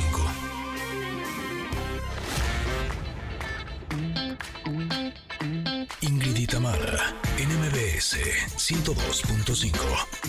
Continuamos. ¿Por qué es tu infancia esta canción tan...? Mi adolescencia, mi adolescencia. En esta Cuéntanos, versión. en esta cuéntanos la historia. Cocker, porque era eh, la canción con la que abría la serie Los Años Maravillosos, donde eh, Winnie Cooper y, y Kevin Arnold este, pues vivieron, eh, ¿cómo se dice? este eh, capítulos y capítulos de un amor de infancia o de adolescencia, de pubertos, ¿no? De 12 años. Y yo veía diario esa serie de The Wonderful Years y abría justo con esta versión de Joe Cocker, With a Little Help from My Friends. Y de verdad que me recuerda así ir corriendo y verla con mi papá, además, que mi papá como que decía, oh, oh, estoy viendo temas aquí que no me encantan, pero bueno, te acompaño. este, pero me encantaba, la verdad, me, me, me transportó. Pero bueno, ahí está. Es una muy bella canción. Uf, With a Little sí. Help from Friends, de Joe Cocker. ¿Te gustó la canción, querida Me Concha? encanta la canción y la serie esa era mi máximo. Maravillosa, sí, sí, sí. Es un tesoro que si pudiéramos volver a ver y que se la vuelven a poner. Creo que yo no la vi. Eh, ¿Sabes que no, no hay este... No es que no haya manera de volverla a ver, porque sí, sí, sí la he visto, pero hay como, o sea, se vendió muy poquito. Cuando se vendían las series, ¿se acuerdan así que salían las de Friends todos los episodios y todo eso? Ajá. Creo que alguna vez salió esta este, de Los Años Maravillosos y ya jamás nadie más tuvo nada. O sea, es decir, se vendió súper poquito, no había material para vender. Ojalá, ojalá la volvieran a, a poner en la televisión. Y si la encuentras, nos dices dónde. Ándale. Órale, va. Pero nosotros vamos a hablar del Día del Árbol, que además es en México. Es el Día del Árbol en México, Ingrid. Pero pues mira, como Qué en México bueno es que tan tengamos este tipo de días. Y Muy tener bien. este tipo de pláticas y el árbol es una cosa maravillosa. Así que pues me gustó el tema y qué bueno que, que me hace el favor de invitarme para hablar de esto tan bonito. Al contrario, estamos muy felices de tenerte por aquí. Y dime, ¿qué es lo que se intenta con este Día del Árbol? Pues mira, tomar conciencia. Yo no soy experta en árboles. eh, mi novio es el que es arborista y se dedica a Ay, cuidar árboles. Ajá. Pero eh, pues he aprendido, o sea, porque todo el tiempo habla de eso, ¿no? Y en México realmente tenemos unas plagas que están matando a nuestros árboles, la del muérdago, por ejemplo. Híjole, sí, es terrible. Sí. Yo tenía una jacaranda y, o sea, hasta le, le puse homeopatía, porque se lo come. Sí, y me estaban contando que son unos pajaritos los que se paran en árboles que están contaminados de muérdago y entonces cuando vuelan y se paran en tu árbol, lo contagian de eso. Para que sepan más o menos cómo es, eh, es como otro tipo de hoja, ¿no? Y lo que pasa es que se mete a los árboles y se los come por dentro. Sí, y la gente cree, hay gente que dice que hasta se ve bonito, o sea, ni siquiera No. sabemos. Pero vaya, el muérdago, la conciencia, el avisar, si tú estás viendo por tu ventana y el árbol tiene muérdago, hay que avisar. Y luego también, por ejemplo, algo que es muy importante, la gente tiene que tener como muchas formas de, de entender que cuando pone el corazoncito en los árboles los daña muchísimo. Que cuando arrancan la corteza para prender su chimenea más rápido, acaban con el árbol. Que cuando cuelgan el clavito para de ahí colgar su mochila, le hacen muchísimo daño. Entonces, que cuando podan mal un árbol, pues lo pueden matar. Pero bueno, yo venía a hablar de que nosotros los humanos nos parecemos muchísimo a los árboles y necesitamos una tierra firme para crecer. Necesitamos del aire, necesitamos del sol y necesitamos del agua. Y fíjate qué bonito el Talmud, en toda la filosofía y en todo lo que tiene que ver este hebraico, ellos dicen que la tierra es nuestra comunidad que si nosotros no estamos sostenidos firmemente por hacer comunidad, como los árboles que ves que lanzan estas informaciones y se llevan entre todos abajo, se dan información con sus raíces, aunque no sean de la misma especie y se protegen. Entonces, ¿cómo de veras nosotros tenemos que aprender a ser comunidad? ¿Cómo de veras necesitamos el calor humano y generarlo? No el calentamiento global, pero sí enterarnos de que los árboles, además de que frenan el ruido, además de que protegen de la erosión, hacen que llueva, nos dan el oxígeno, la sombra, qué distintas son las ciudades con y sin, han estado desde el árbol de Adán y Eva, Buda encontró la iluminación abajo de un árbol. El ahuehuete es nuestro árbol nacional. La ceiba es un árbol sagrado que conecta el cielo y la tierra. Entonces, fíjate nada más todo lo que se puede sacar y cómo afincar bien nuestras raíces nos hace de veras estar sostenidos. Y las raíces, pues sí, se, se afincan con los valores y con la fortaleza y con todas estas cosas. Ay, este, no sé si en algún momento les he compartido aquí, sé que lo he hecho en mis redes sociales, pero bueno, este, hace un año nos cambiamos de casa, una casa que construimos poco a poquito, ¿verdad? Y entonces, ¿cuál fue el, el leitmotiv, la motivación para eh, construir aquí? Una ceiba, que, que yo cuando la veía yo decía, imagínate el que viva junto a esa ceiba. Así, yo pasaba por aquí y me enamoraba hasta que un día nos dijeron, pues se vende el terreno de junto a la ceiba, bueno, casi casi que me, así, no, no sabía ni qué hacer, pero dije, ya ahí tenemos que estar, ¿no? Entonces eh, pedimos que no se le cortara absolutamente nada y, gran parte de la ceiba cae, digamos, a una parte de la casa. En fin, cuando estábamos eh, justamente construyendo, había un señor muy grande que él rentaba su excavadora, entonces él nada más estaba esperando a que terminaran de usarla. Cuando llego, este, todavía en la construcción, estaba el señor ahí, me dice, oiga, ¿usted va a vivir aquí? Sí. es que se tiene que meter a ese árbol y nombre, después me cuenta, dice, porque a mí se me ocurrió meterme. Es que la ceiba hace como eh, entre todas estas raíces o que, que, genera este y que generan como troncos con muchas raíces, no sé cómo decirlo, pero evidentemente yo creo que ustedes saben cómo es. Se hace como una cuevita. Él me decía. en dónde? ¿En la parte de abajo? En la parte de abajo, sí. O sea, tú te, te puedes meter, digamos él me decía, es que no va a poder de la energía que hay ahí adentro. O sea, se va a querer salir corriendo. Y me decía, pero no se salga.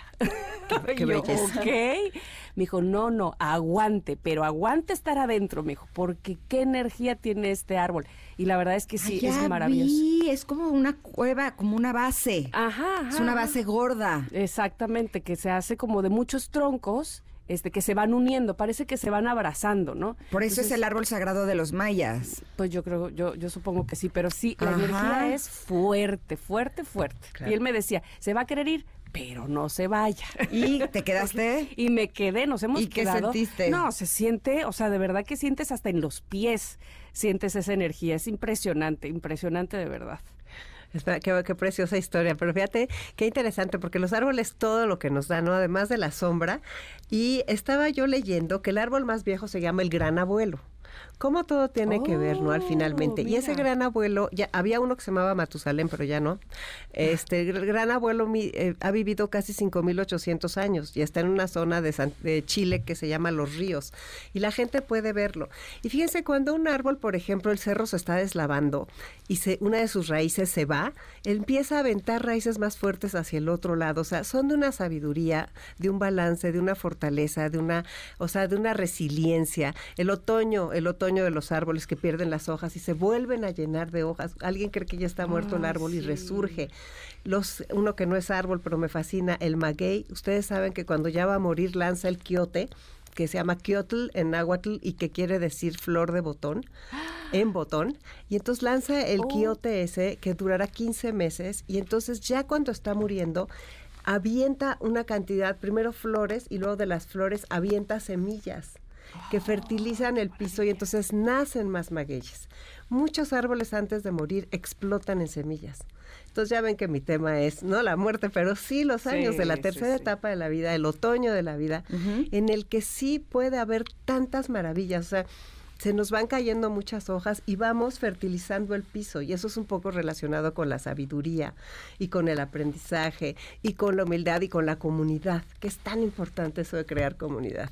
No, y sobre todo ser conscientes del poder no solamente eh, básico que tienen los árboles en esta tierra, ¿no? Eh, eh, cómo purifican el, el, aire. Y vi un documental de cómo todos los árboles tienen como si fuera una red Wi-Fi, pero que está debajo de la tierra con la que se comunican unos a otros.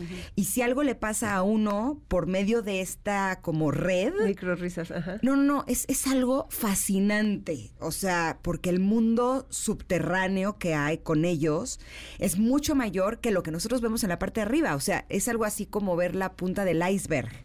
Pero realmente abajo hay un mundo completo en donde todos están conectados. Pero además, a nivel emocional y a nivel eh, físico, los árboles nos pueden dar cualquier cantidad de cosas que los electrónicos, por ejemplo, nos quitan. Claro. ¿Cuánto tiempo? ¿No jugabas tú a subirte al árbol de chiquita? Sí. Yo es más, no de chiquita, hace poco, o sea, no tanto, tenía una casa en Cuernavaca y había árboles y cuando con mis hijos jugaba a las escondidillas, yo me escondía arriba en la parte del árbol y mis hijos me decían, mamá, es que eres muy comprometida con tus juegos. Y yo, pues es que si no, sí me encuentran, en el único lugar donde no me encuentran es arriba del árbol.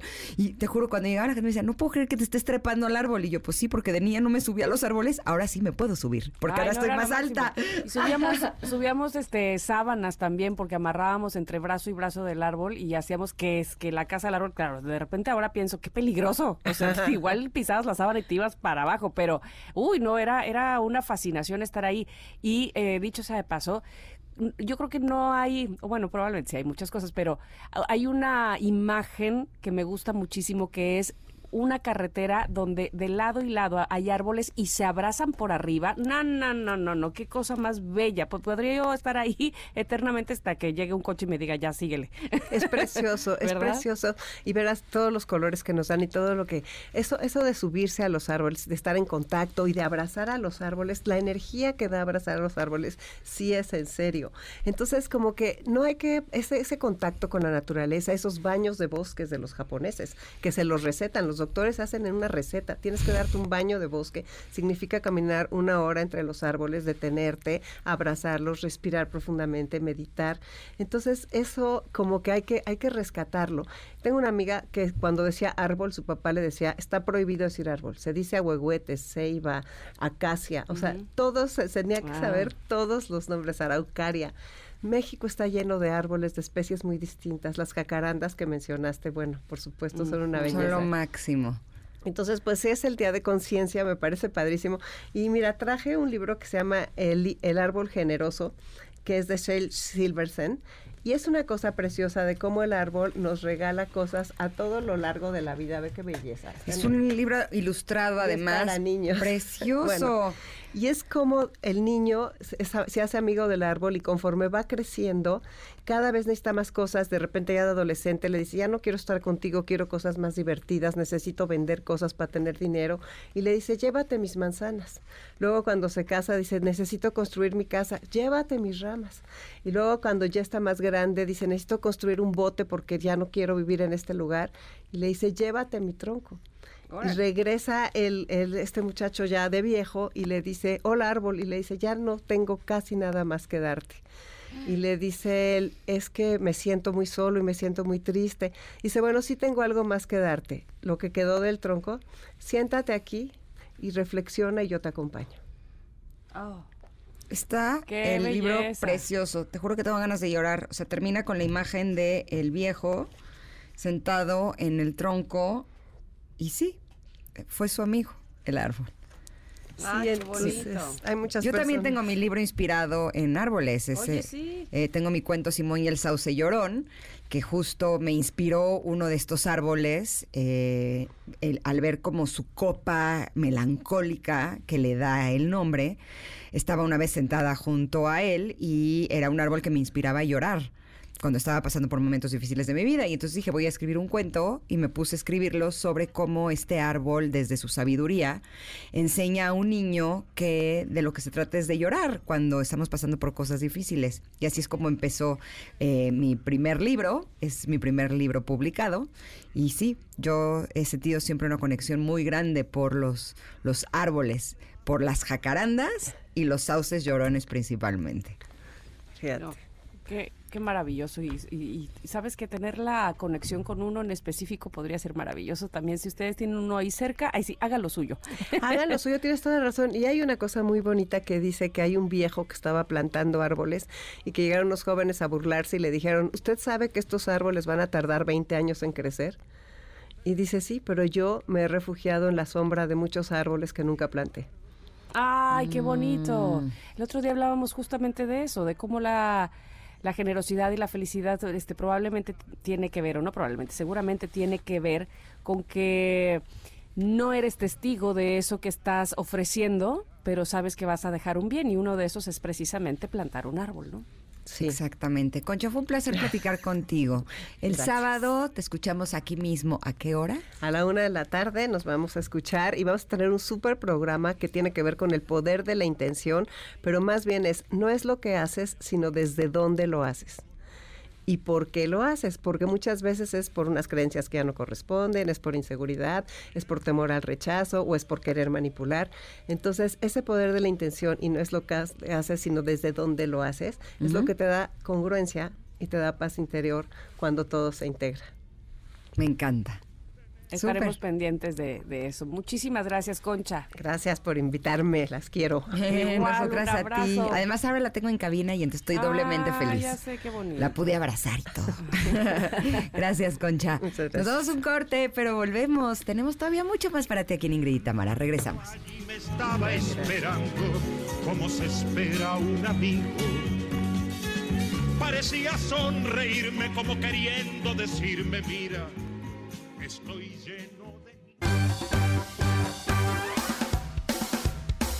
Es momento de una pausa.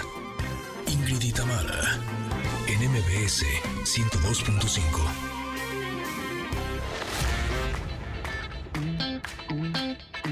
Ingrid en MBS 102.5. Continuamos. Ay, me da mucha risa. Esta pobre carta de comentario no saben desde cuándo quería salir. Y no la dejábamos, que porque entre una cosa y otra decíamos luego, luego. ¿Y qué pensaron, Connectors? ¿Que no iba a haber comentarot porque ya es tarde? Pues no. No, hombre, y Ey, además por Llegó fin. para quedarse. Por fin ya salió. A ver, pues qué tanto nos tiene que decir esta carta que, que, este, que, que la teníamos tan rezagada y que yo insistía en sacarla. Bueno, pues a ver, vamos a ver. Dice, ay, me encanta la imagen, además se me hace muy divertida. Es una carretera y hay un pequeño auto, este, esto es en dibujo animado, un pequeño auto, bueno, no animado, evidentemente es una caricatura, este, sin animación, pero es un dibujo de un auto rojo, como este chiquitín, y por cada lado de las ventanillas sale eh, un niño, un muchacho así con los brazos extendidos, como disfrutando precisamente del camino del paisaje. Dice, muchas veces notarás que no existe un camino correcto, sino motivos correctos para elegir un camino. Y eso yo creo que es lo donde nos tenemos que fijar. ¿Cuáles son los motivos que nos hacen caminar hacia donde vamos? ¿no? ¿Es- ¿Son los correctos o para- por lo menos para nosotros son los que queremos? ¿Estamos convencidos, seguros de que tomamos el camino que nosotros habíamos dicho? No el que nos dijo alguien más, no el que tomó este, la influencer, no el que nos dijo nuestra abuelita que así debía de ser porque así tenía que ser, este, porque nuestra eh, familia de linaje nos había comentado que esa era la manera. No,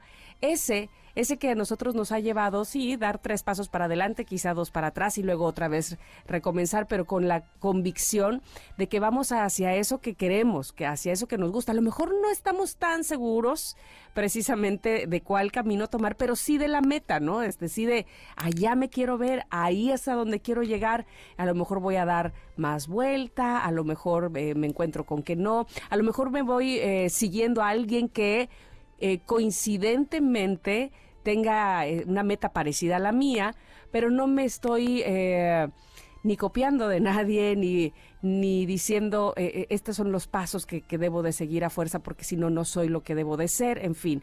¿Cuál es ese camino? Pero sobre todo, ¿cuál es ese motivo que me lleva a caminar un pie tras otro? Y ojo, hacer de ese camino pues lo más disfrutable posible, ¿no? Finalmente, si, si tenemos clara la meta, la meta un día llegará, pero, pero el, disfrute del caminar es lo que en todo caso vale la pena hacer, porque, porque caminaremos como siempre, es decir, a, fuerza o por fuerza en esta vida, ni modo que nos, nos quedemos estáticos, ni aunque quisiéramos sería así, habrá que caminar un día tras otro, pero no solamente encontrar diversión o felicidad más bien eh, una vez que se llegue a la meta, sino precisamente que eh, ese, ese andar pues sea rico, sea beneficioso. Al- seguramente algunas veces lloverá, otras veces estará nublado, otras veces habrá truenos, qué sé yo, el camino será, eh, tendrá po- pozos y hoyos, y entonces habrá que aprender, sí, en efecto, ojalá que todo fuera felicidad y un campo sobre flores este, donde posáramos nuestros pies, pero no, evidentemente no, no siempre es así. Lo que nos rescatará en todo caso es, nuevamente lo digo, saber que ese camino lo hemos decidido libremente, de libre albedrío nosotros mismos. ¿Tú qué dices? Pues mira, hace un tiempo eh, fui con un terapeuta especialista sabio y me acuerdo que llegué y le dije, es que no sabes todo lo que hago para que las cosas funcionen bien. Hago mi meditación, hago mi chin en chikun, Lo hago que mi- dijo no, Cala. eh, es exacto, to- todo eso. Escribo mis hojas tarara, y las cosas no cambian. ¿Por qué la vida me trata así? Yo estaba en pleno drama, ¿no? Y me acuerdo que, que me dijo, es que sabes qué, todo, o sea, la vida lo que quiere es que hagas todo eso. O sea, no lo hagas para obtener un resultado, hazlo para hacerlo, porque eso es lo que la vida quiere. Entonces esta carta me hizo recordar eso porque justo es el camino. O sea, yo lo estaba haciendo para llegar a una meta y me dijo, no se trata de meta, se trata de que hagas eso.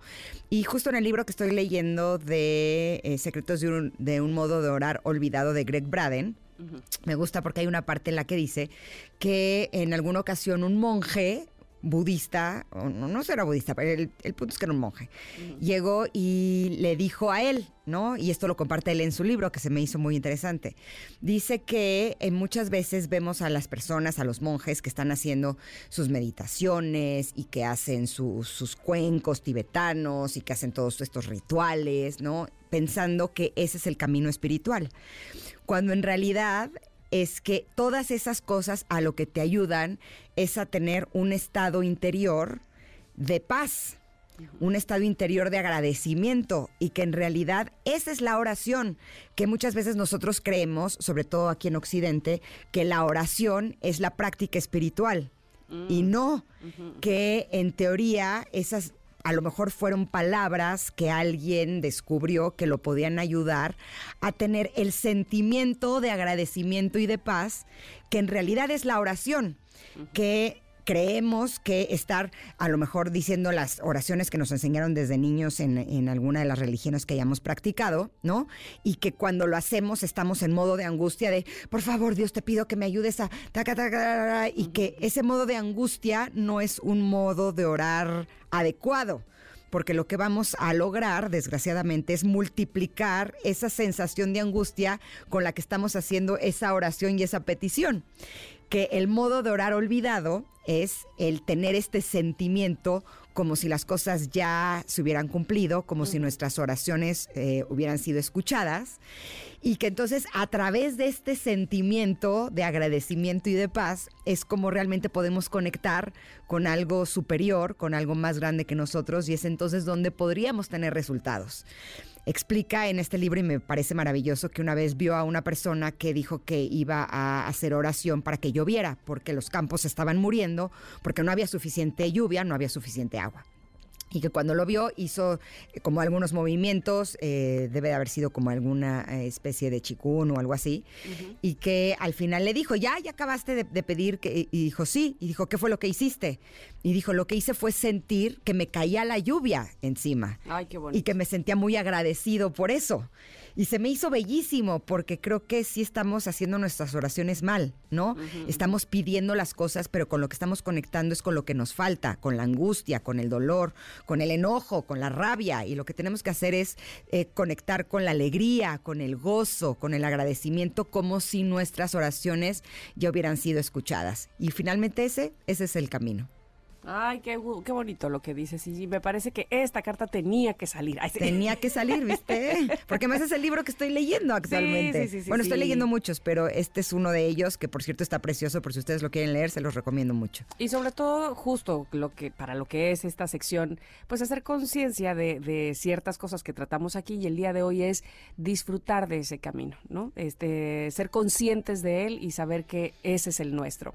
Pero bueno, ahí está en arroba Ingrid Tamara MBS, y, eh, por supuesto, si la requieren también en nuestro WhatsApp, ahí estará. Pero antes de irnos a un corte, que es lo que tenemos que hacer, pues decirles que una familia, una herencia y un montón de problemas, uy, nos espera el 14 de julio porque llega Chueco a Disney Plus. Consuelo Duval, Dario Barassi y Agustín Soirrada Aristarán protagonizan esta serie que promete muchas risas, ¿a poco no? Por supuesto que sí, acompaña a esta familia a vivir la disparatada misión de cuidar a Chueco, un mono muy particular que esconde un gran secreto. No te pierdas el estreno de Chueco, una serie original de Disney Plus. Vamos un corte, pero volvemos con la tercera hora. Somos Ingrid y Tamara y estamos aquí en el 102.5. Es momento de una pausa. Ingrid y Tamara, en MBS 102.5.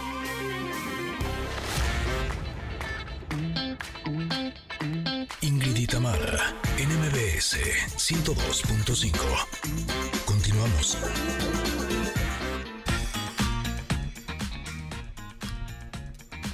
Connectors, en estas dos primeras horas de Ingrid Tamara en MBS, platicamos con Hilda Chiaraviglio sobre amor y las parejas.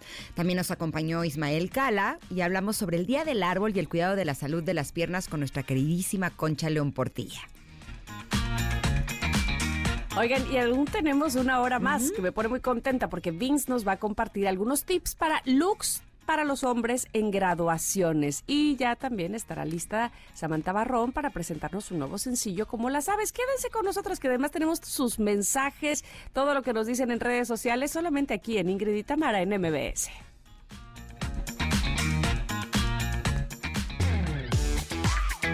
Ingrid y Tamara, en MBS 102.5. Mantente en tendencia. Con los mejores looks con Vince.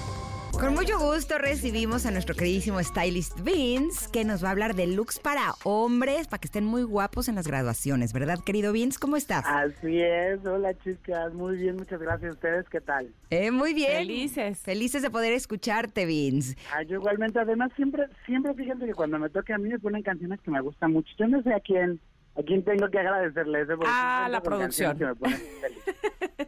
Tenemos una gran producción, no es que yo te diga que adivina los gustos de nuestros invitados. Imagínate nada más. Sí, es clarividencia además de la producción. Oye, pues sí, pero bueno, ¿sabes qué? Están eh, ávidos nuestros connectors en saber qué se van a poner para la graduación, porque las mujeres, digamos, no es que lo tengamos más fácil, pero hay más ejemplos, por, por, por decirlo de alguna manera. ¿Saben qué pasa? Que justo primero que nada, muchas gracias a los Connectors por hacer eh, de, de las cajitas que les dejo ahí, que ya específicamente pongo así como duda para los Connectors, de qué quieren que hablemos. La verdad es que sí, fíjense que a comparación fue más o menos, la verdad es que hubo varias dudas, pero sí hubo como el doble de, dudas de los caballeros que de las damas, entonces también tengo ahí uno que otro tip para las damas, pero hubo muchas dudas de los caballeros. Entonces, pues digo, estamos justo en, en etapa de graduaciones. Por todos lados, esta semana ha habido como mi clausura y es el momento ideal y, y causa mucha duda. Entonces, pues vamos a empezar primero porque eh, hay que recordar que la graduación, este, pues es importante porque supone el fin de una etapa, ¿no? Me voy a enfocar en que principalmente, porque es que además ustedes no saben, pero yo con los conectores me ponen su duda, pero luego yo me pongo a chismear con ellos. ¡Ay, qué bueno!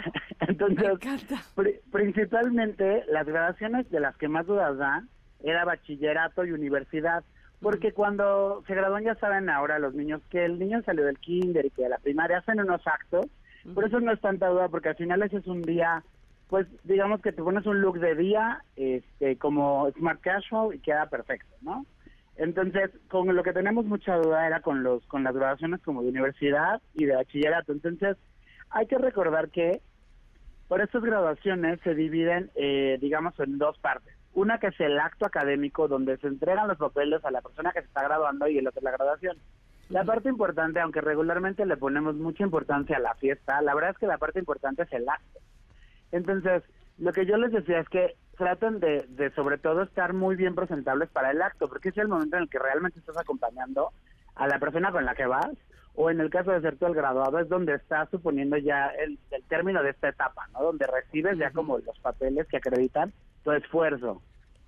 Entonces, me decían que hay muchas, hay muchas escuelas que lo hacen el mismo día, pero tratan de dejar solo como unas horas de distancia. Entonces, Eh, lo que yo les sugiero es que para este tipo de eventos, eh, para los actos que suelen ser de día, utilicen los hombres trajes que les vayan muy bien al corte, o sea, un slim fit que nunca falla. Eso sí, buscando bien la talla. Cuando ustedes lo van a ir a comprar, si ya lo tienen en casa, nada más vuélvanselo a probar, porque eso es importante. Si es un traje que no utilizaste en más de tres meses, pruébatelo con días de anticipación. Porque luego ya estamos muy acostumbrados a no utilizar trajes tan seguido.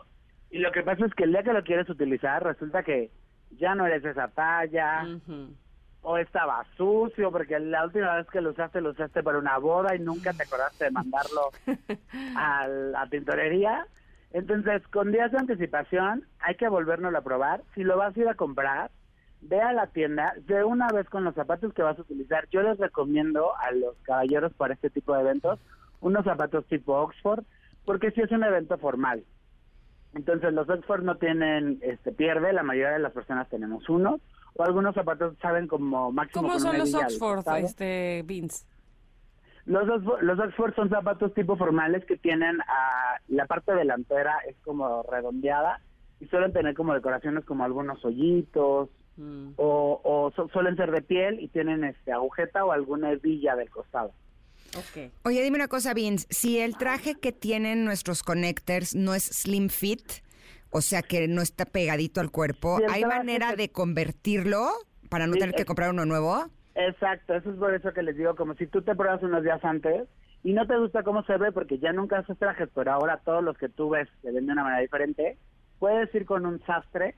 La verdad es que por hacerte un, una adecuación, regularmente con que tú arregles el pantalón, el pantalón es el que delata si es o no es slim fit el traje. Entonces, regularmente un sastre te puede cobrar entre unos, o sea, si lo negocias bien, entre unos 600 y 800 pesos por ayudarte a, a hacer un, poque- un poquito más slim tu, tu pantalón. Este tipo de calzado y este tipo de trajes van con calcetines siempre. Si no eres Michael Jackson, tienes que llevar calcetines. Y seguro no eres. Sí, seguro no eres. Entonces, es necesario eh, utilizarlo con, con calcetines. Después, para estos eventos, cuando suelen ser de día, yo sugiero que sea más un traje eh, azul o gris, no tanto negro, y que la camisa sea de preferencia blanca o de algunos colores pasteles, un azul clarito.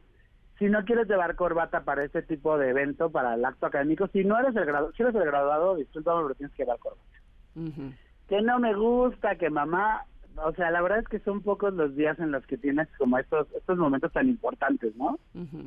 Entonces, yo sí sugiero por cuestiones protocolarias sobre todo, ¿por qué? Porque regularmente vas a tu misma institución donde estudiaste a recibir esto. Claro. Entonces, ya para la fiesta, si te gusta un poquito más el estilo creativo, pues entonces ya te puedes poner ahí un poquito más este, este imaginativo con tu look. Pero para el momento de recibir tus papeles, sí una corbata, una delgada, porque las anchas la verdad es que sí están muy fuera de moda. Entonces, una, una corbata delgada, que sea de colores lisos, traten de evitar, eh, sobre todo estas como cari- caricaturescas, ya saben, como que tienen personajes y así. Yo sé que son chavos y que es buena edad, pero pues no, no, traten de persuadirlos de que no lleven. Pierde formalidad, ¿verdad? Sí, completamente. Y es que hay personas a las que no les gusta y que le tienen así un poquito de repele como a la formalidad, pero pues sí es un momento importante, ¿no? Entonces, si vas a llevar una camisa de un color pastel, trata de que tu corbata sea del mismo color, pero en color- en- el mismo color, pero en vibrante, para que resalte.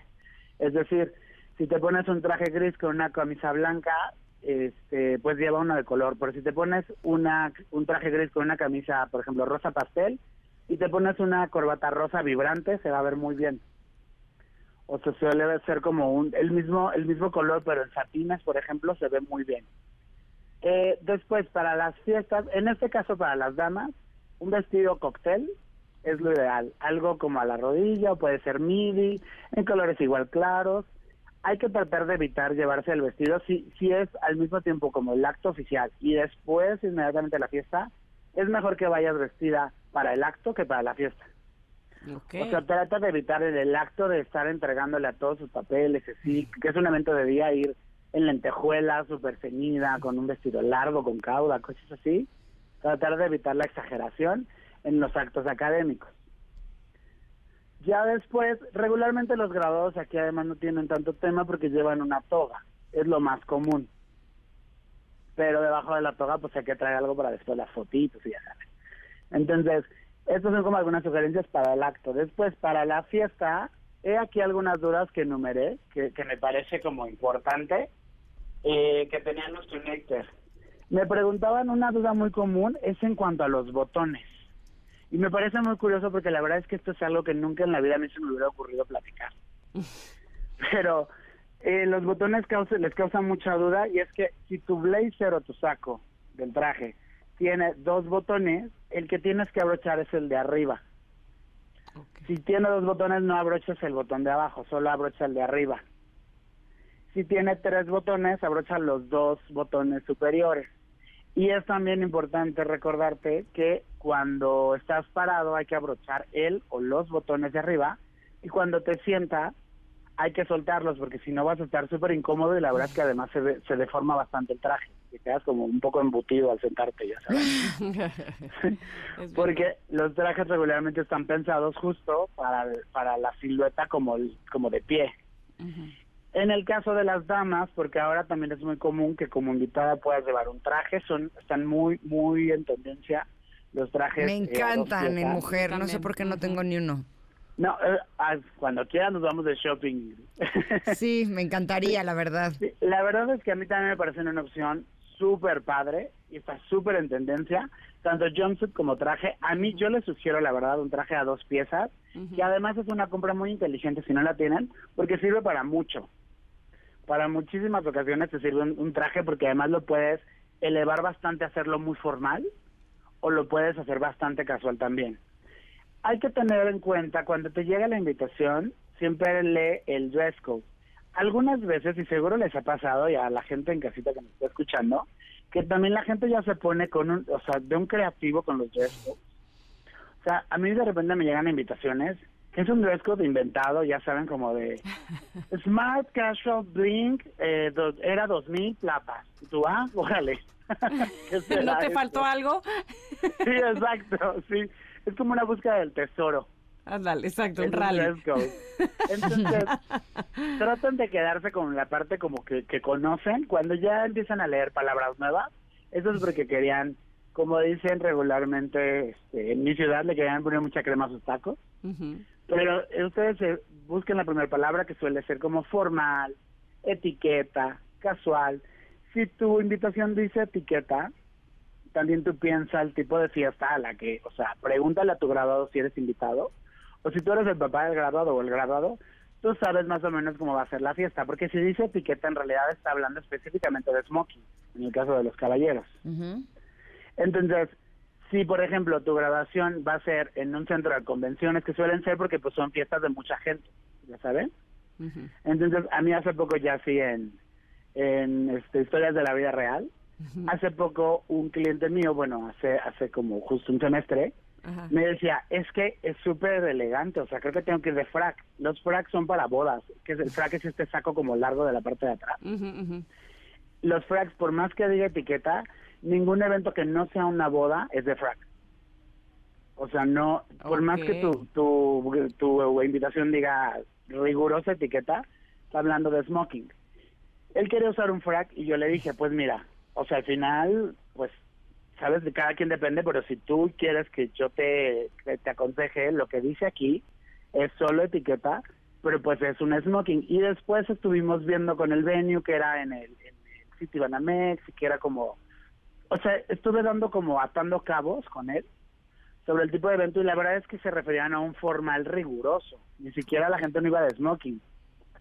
Entonces, lee, lee bien tu, tu, Tu código dress code, pero además piensa bien en el tipo de evento, o sea, si va a ser en un jardín, si va a ser en un salón cerrado, De día o de noche. si es de día o de noche, si está haciendo frío o no, Ajá. porque eso también tiene mucho que ver, ya saben.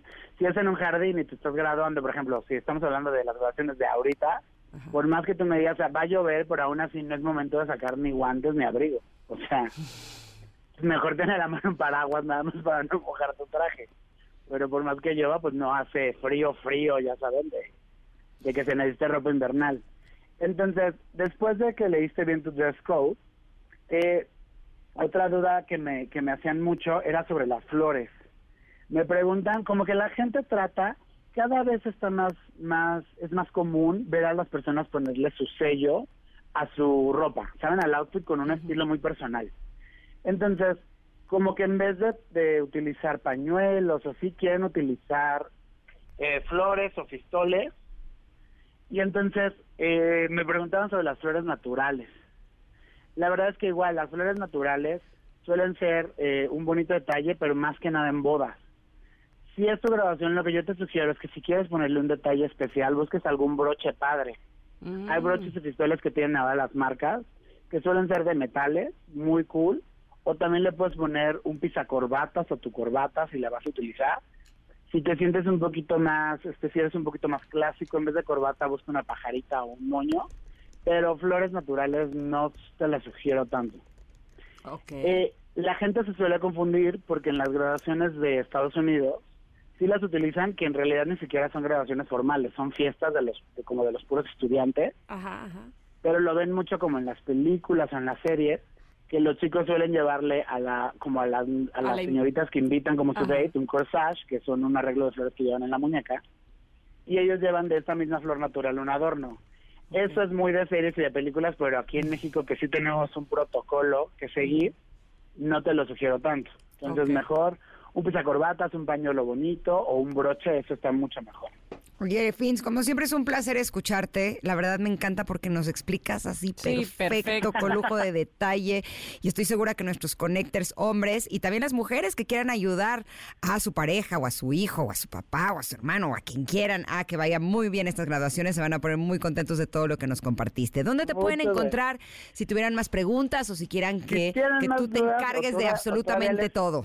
O quieren algo así como en imagen exacto, me pueden encontrar en arroba vico, v i k o guion bajo, navarro en Instagram. Perfecto, así lo haremos, Vince. Te mandamos un abrazo. Muchas Un gracias. beso a las dos, muchas gracias, feliz jueves a todos. Igualmente. Te queremos. Yo más. Y todo esto que nos decía Vince lo puedes encontrar, por supuesto que en Liverpool. Oh, sí. Pero además, Liverpool tiene servicios y experiencias para hacer más fácil tu vida. Y han creado un espacio dedicado a la belleza de mujeres y de hombres. Se llama Beauty Experience y es el lugar perfecto para consentirse con servicios rápidos y especializados como cuáles, Tam. Fíjate, un peinado para una ocasión especial, ya hablábamos de las graduaciones, o un nuevo color de uñas también, o que si la depilación de cejas, bueno, ahí también, entre otros muchos. Adquiere tu tarjeta de lealtad, entre más servicios tengas, bueno, vas a poder obtener increíbles beneficios. Y todo eso en un mismo lugar. Liverpool, y eso me encanta. Bueno, pues vamos a ir un corte. Nos queda, por supuesto, más programa para ustedes. Ya verán nuestra invitada a continuación. Quédense con nosotros aquí en el 102.5. Somos Ingrid y Tamara. Es momento de una pausa. Ingrid y Tamara, en MBS 102.5.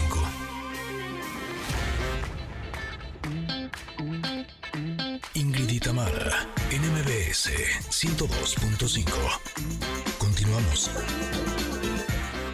Se necesita sin duda alguna un talento especial para esto del R- eh, R&B, el hip hop y bueno, esto que estoy escuchando es por fortuna. Sí que sabe hacerlo y nos presenta su nuevo sencillo como la sabes. Bienvenida Samantha, ¿cómo estás?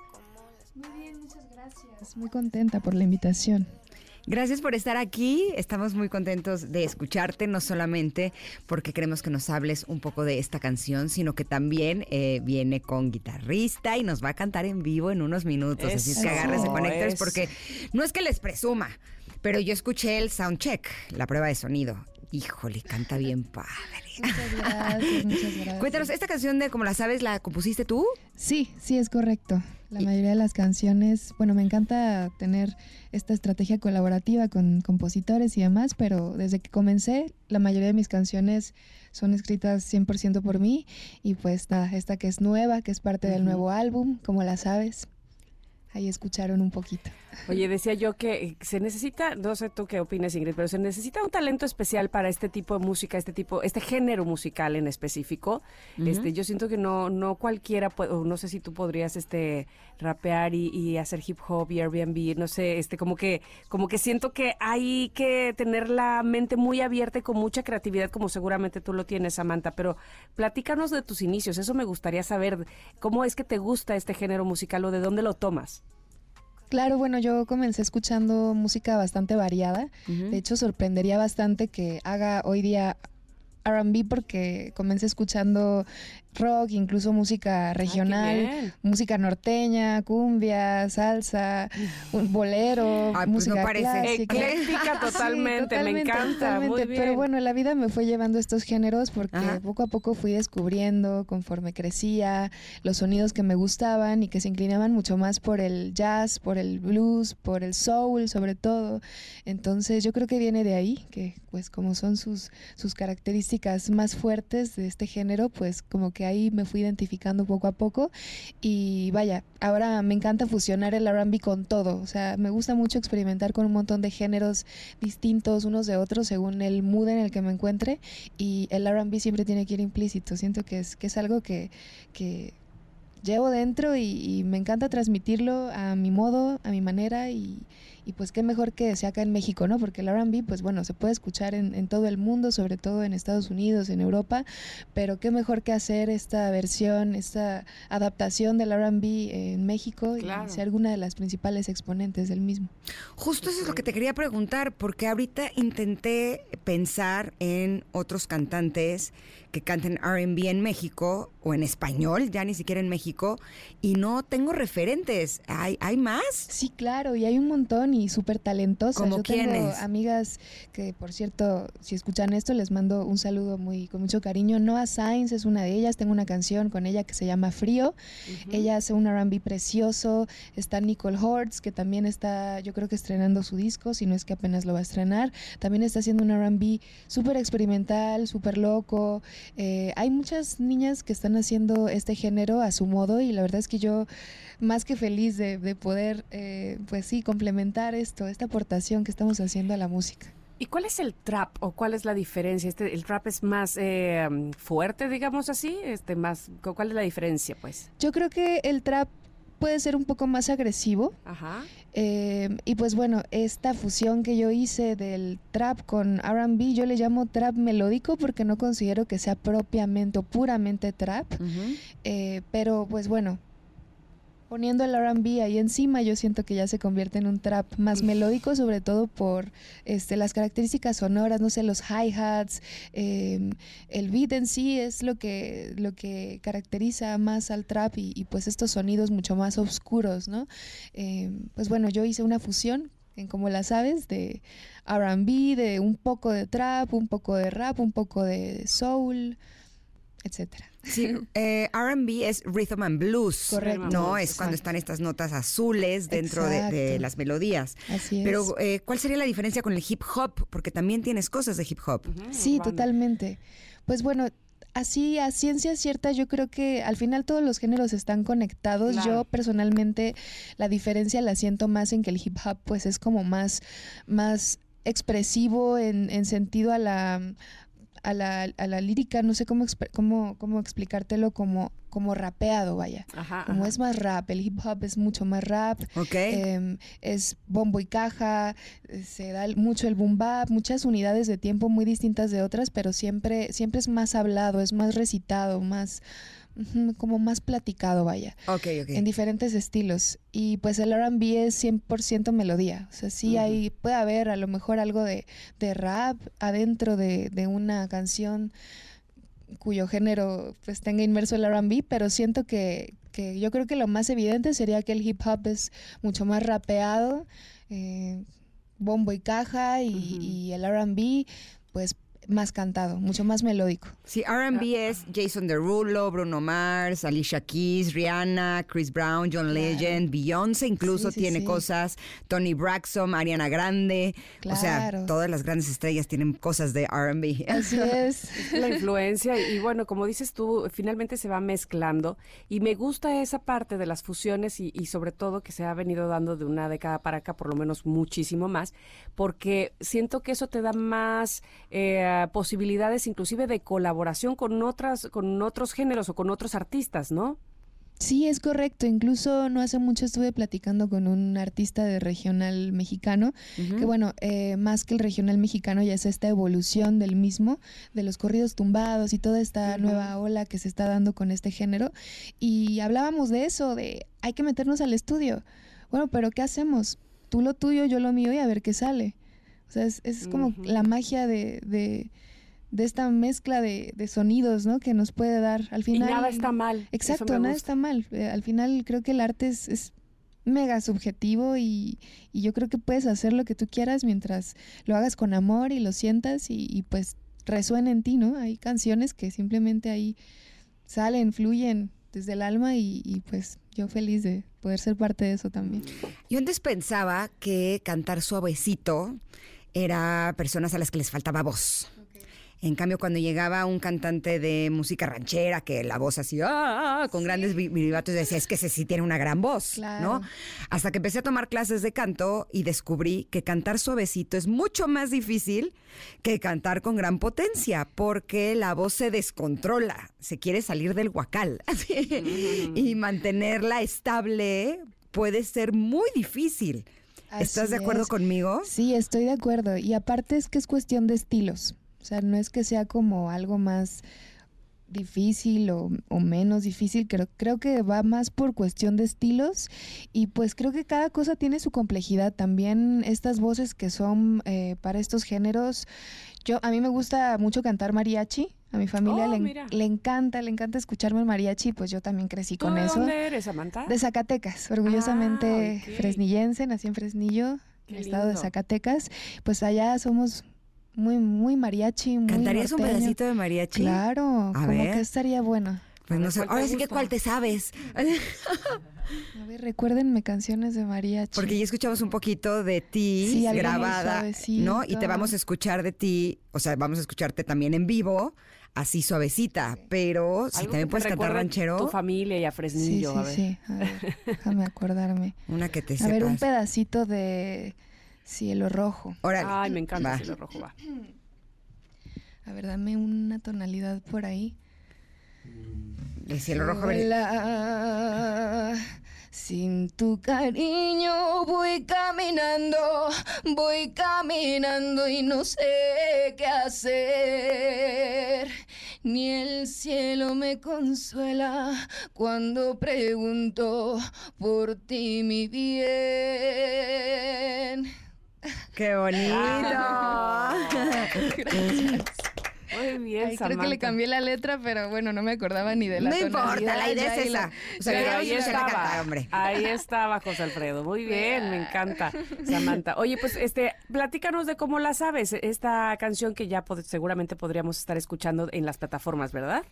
Claro que sí, este es un álbum que compuse en conjunto con dos productores que se llama Beat Boy y J-Rick. Pues son grandes amigos, ellos este, son grandes exponentes del género urbano, son artistas maravillosos, como productores son increíbles. Y pues bueno, yo como compositora ahí, que es mi mero fuerte, nos fuimos al bosque dos días, en, en dos días hice cuatro canciones de este álbum fluyó muy, muy rápido. Hay veces que pasa así y fluyó muy rápido. Eh, teníamos ganas de hacer algo diferente a lo que mm, se acostumbraba a escuchar de Samantha Barrón, porque Samantha Barrón en su música, hablando en tercera persona, tiene como pues un montón de música muy suave, como muy, muy relajante, Soft. ajá. Y pues esto digamos que sí tiene esta dulzura, pero también tiene estos tintes mucho más oscuros, ¿no? Y pues bueno, fue como una antítesis. Traté de crear como un tipo de alter ego de Samantha Barrón y creo que quedó bastante bien. Ahí salió el nombre de este alter ego que se llama Samuleto, en- que es el nombre de una de las canciones canciones de este álbum. Y pues bueno, cada canción tiene su historia, cada canción tiene lo suyo, como la sabes, pues creo que está bastante literal, bastante claro que trata de, de esta libertad, de esta necesidad de, de expandirte energéticamente y, físicamente, ¿no? Como sentirte libre y, y, y poder sentirte la mejor en tu en tu versión, porque no, no se trata, es un poco más lejos del egocentrismo y más cerca como de, de estos pensamientos eh, internos, de este diálogo más amable contigo misma, de cuando empoderas y, tú misma te hablas al espejo o, te le hablas a tu cuerpo, le hablas a, tus ojos, le hablas a, tu, a tu cara, a tu cabello, te hablas a ti misma de, con un lenguaje un poco más armonioso, de manera que pues puedas tener la mejor versión de ti. Por supuesto. De eso va como la sabes. Hoy fue un placer tenerte con nosotros este Muchas día, gracias. Samantha. Pero un placer. Nos vamos a ir a un corte, pero te vas a quedar cantando. Claro que sí. Completamente en vivo. Con gusto. ¿Qué nos cantas? ¿Cómo la sabes? Va a ser una canción que forma parte de Como la sabes, que se llama Nictálope. Nictálope, su significado es eh, que tiene la habilidad de ver mejor durante la noche que durante el día. Entonces, mm, qué bonito. Nictálope. Esta canción es una promesa y pues bueno, ya verán en la letra en la letra de que va. Son solo decretos y afirmaciones positivas hacia tu persona. Padrísimo, me encanta. Vamos a escucharte.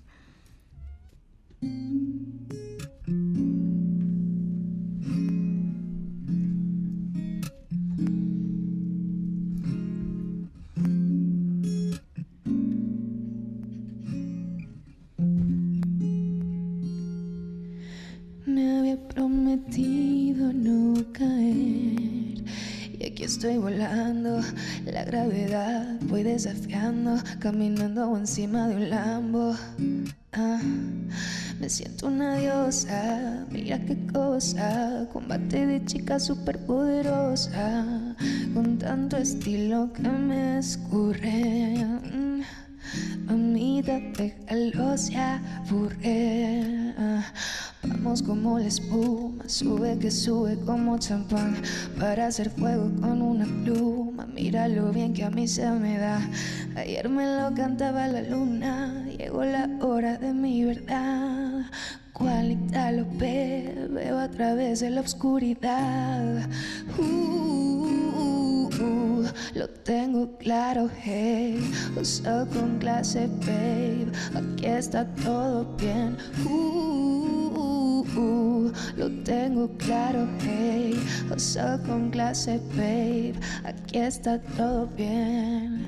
Una pantera caminando con leones. Dime cuáles son tus dones. Yo devoro tiburones. Aprendí un par de lecciones y tomé mis decisiones. Papi, yo no tengo clones, soy un as de corazones. Siempre con clase, nunca sin flow. Muy llamativa, pero también low key. Ya tú sabes quién manda aquí. Bitches gonna love this OG. Nah, bitches gonna love this OG. Nah. Uh, lo tengo claro, hey. Uso con clase, babe. Aquí está todo bien. Lo tengo claro, hey, yo con clase, babe. Aquí está, aquí está todo bien.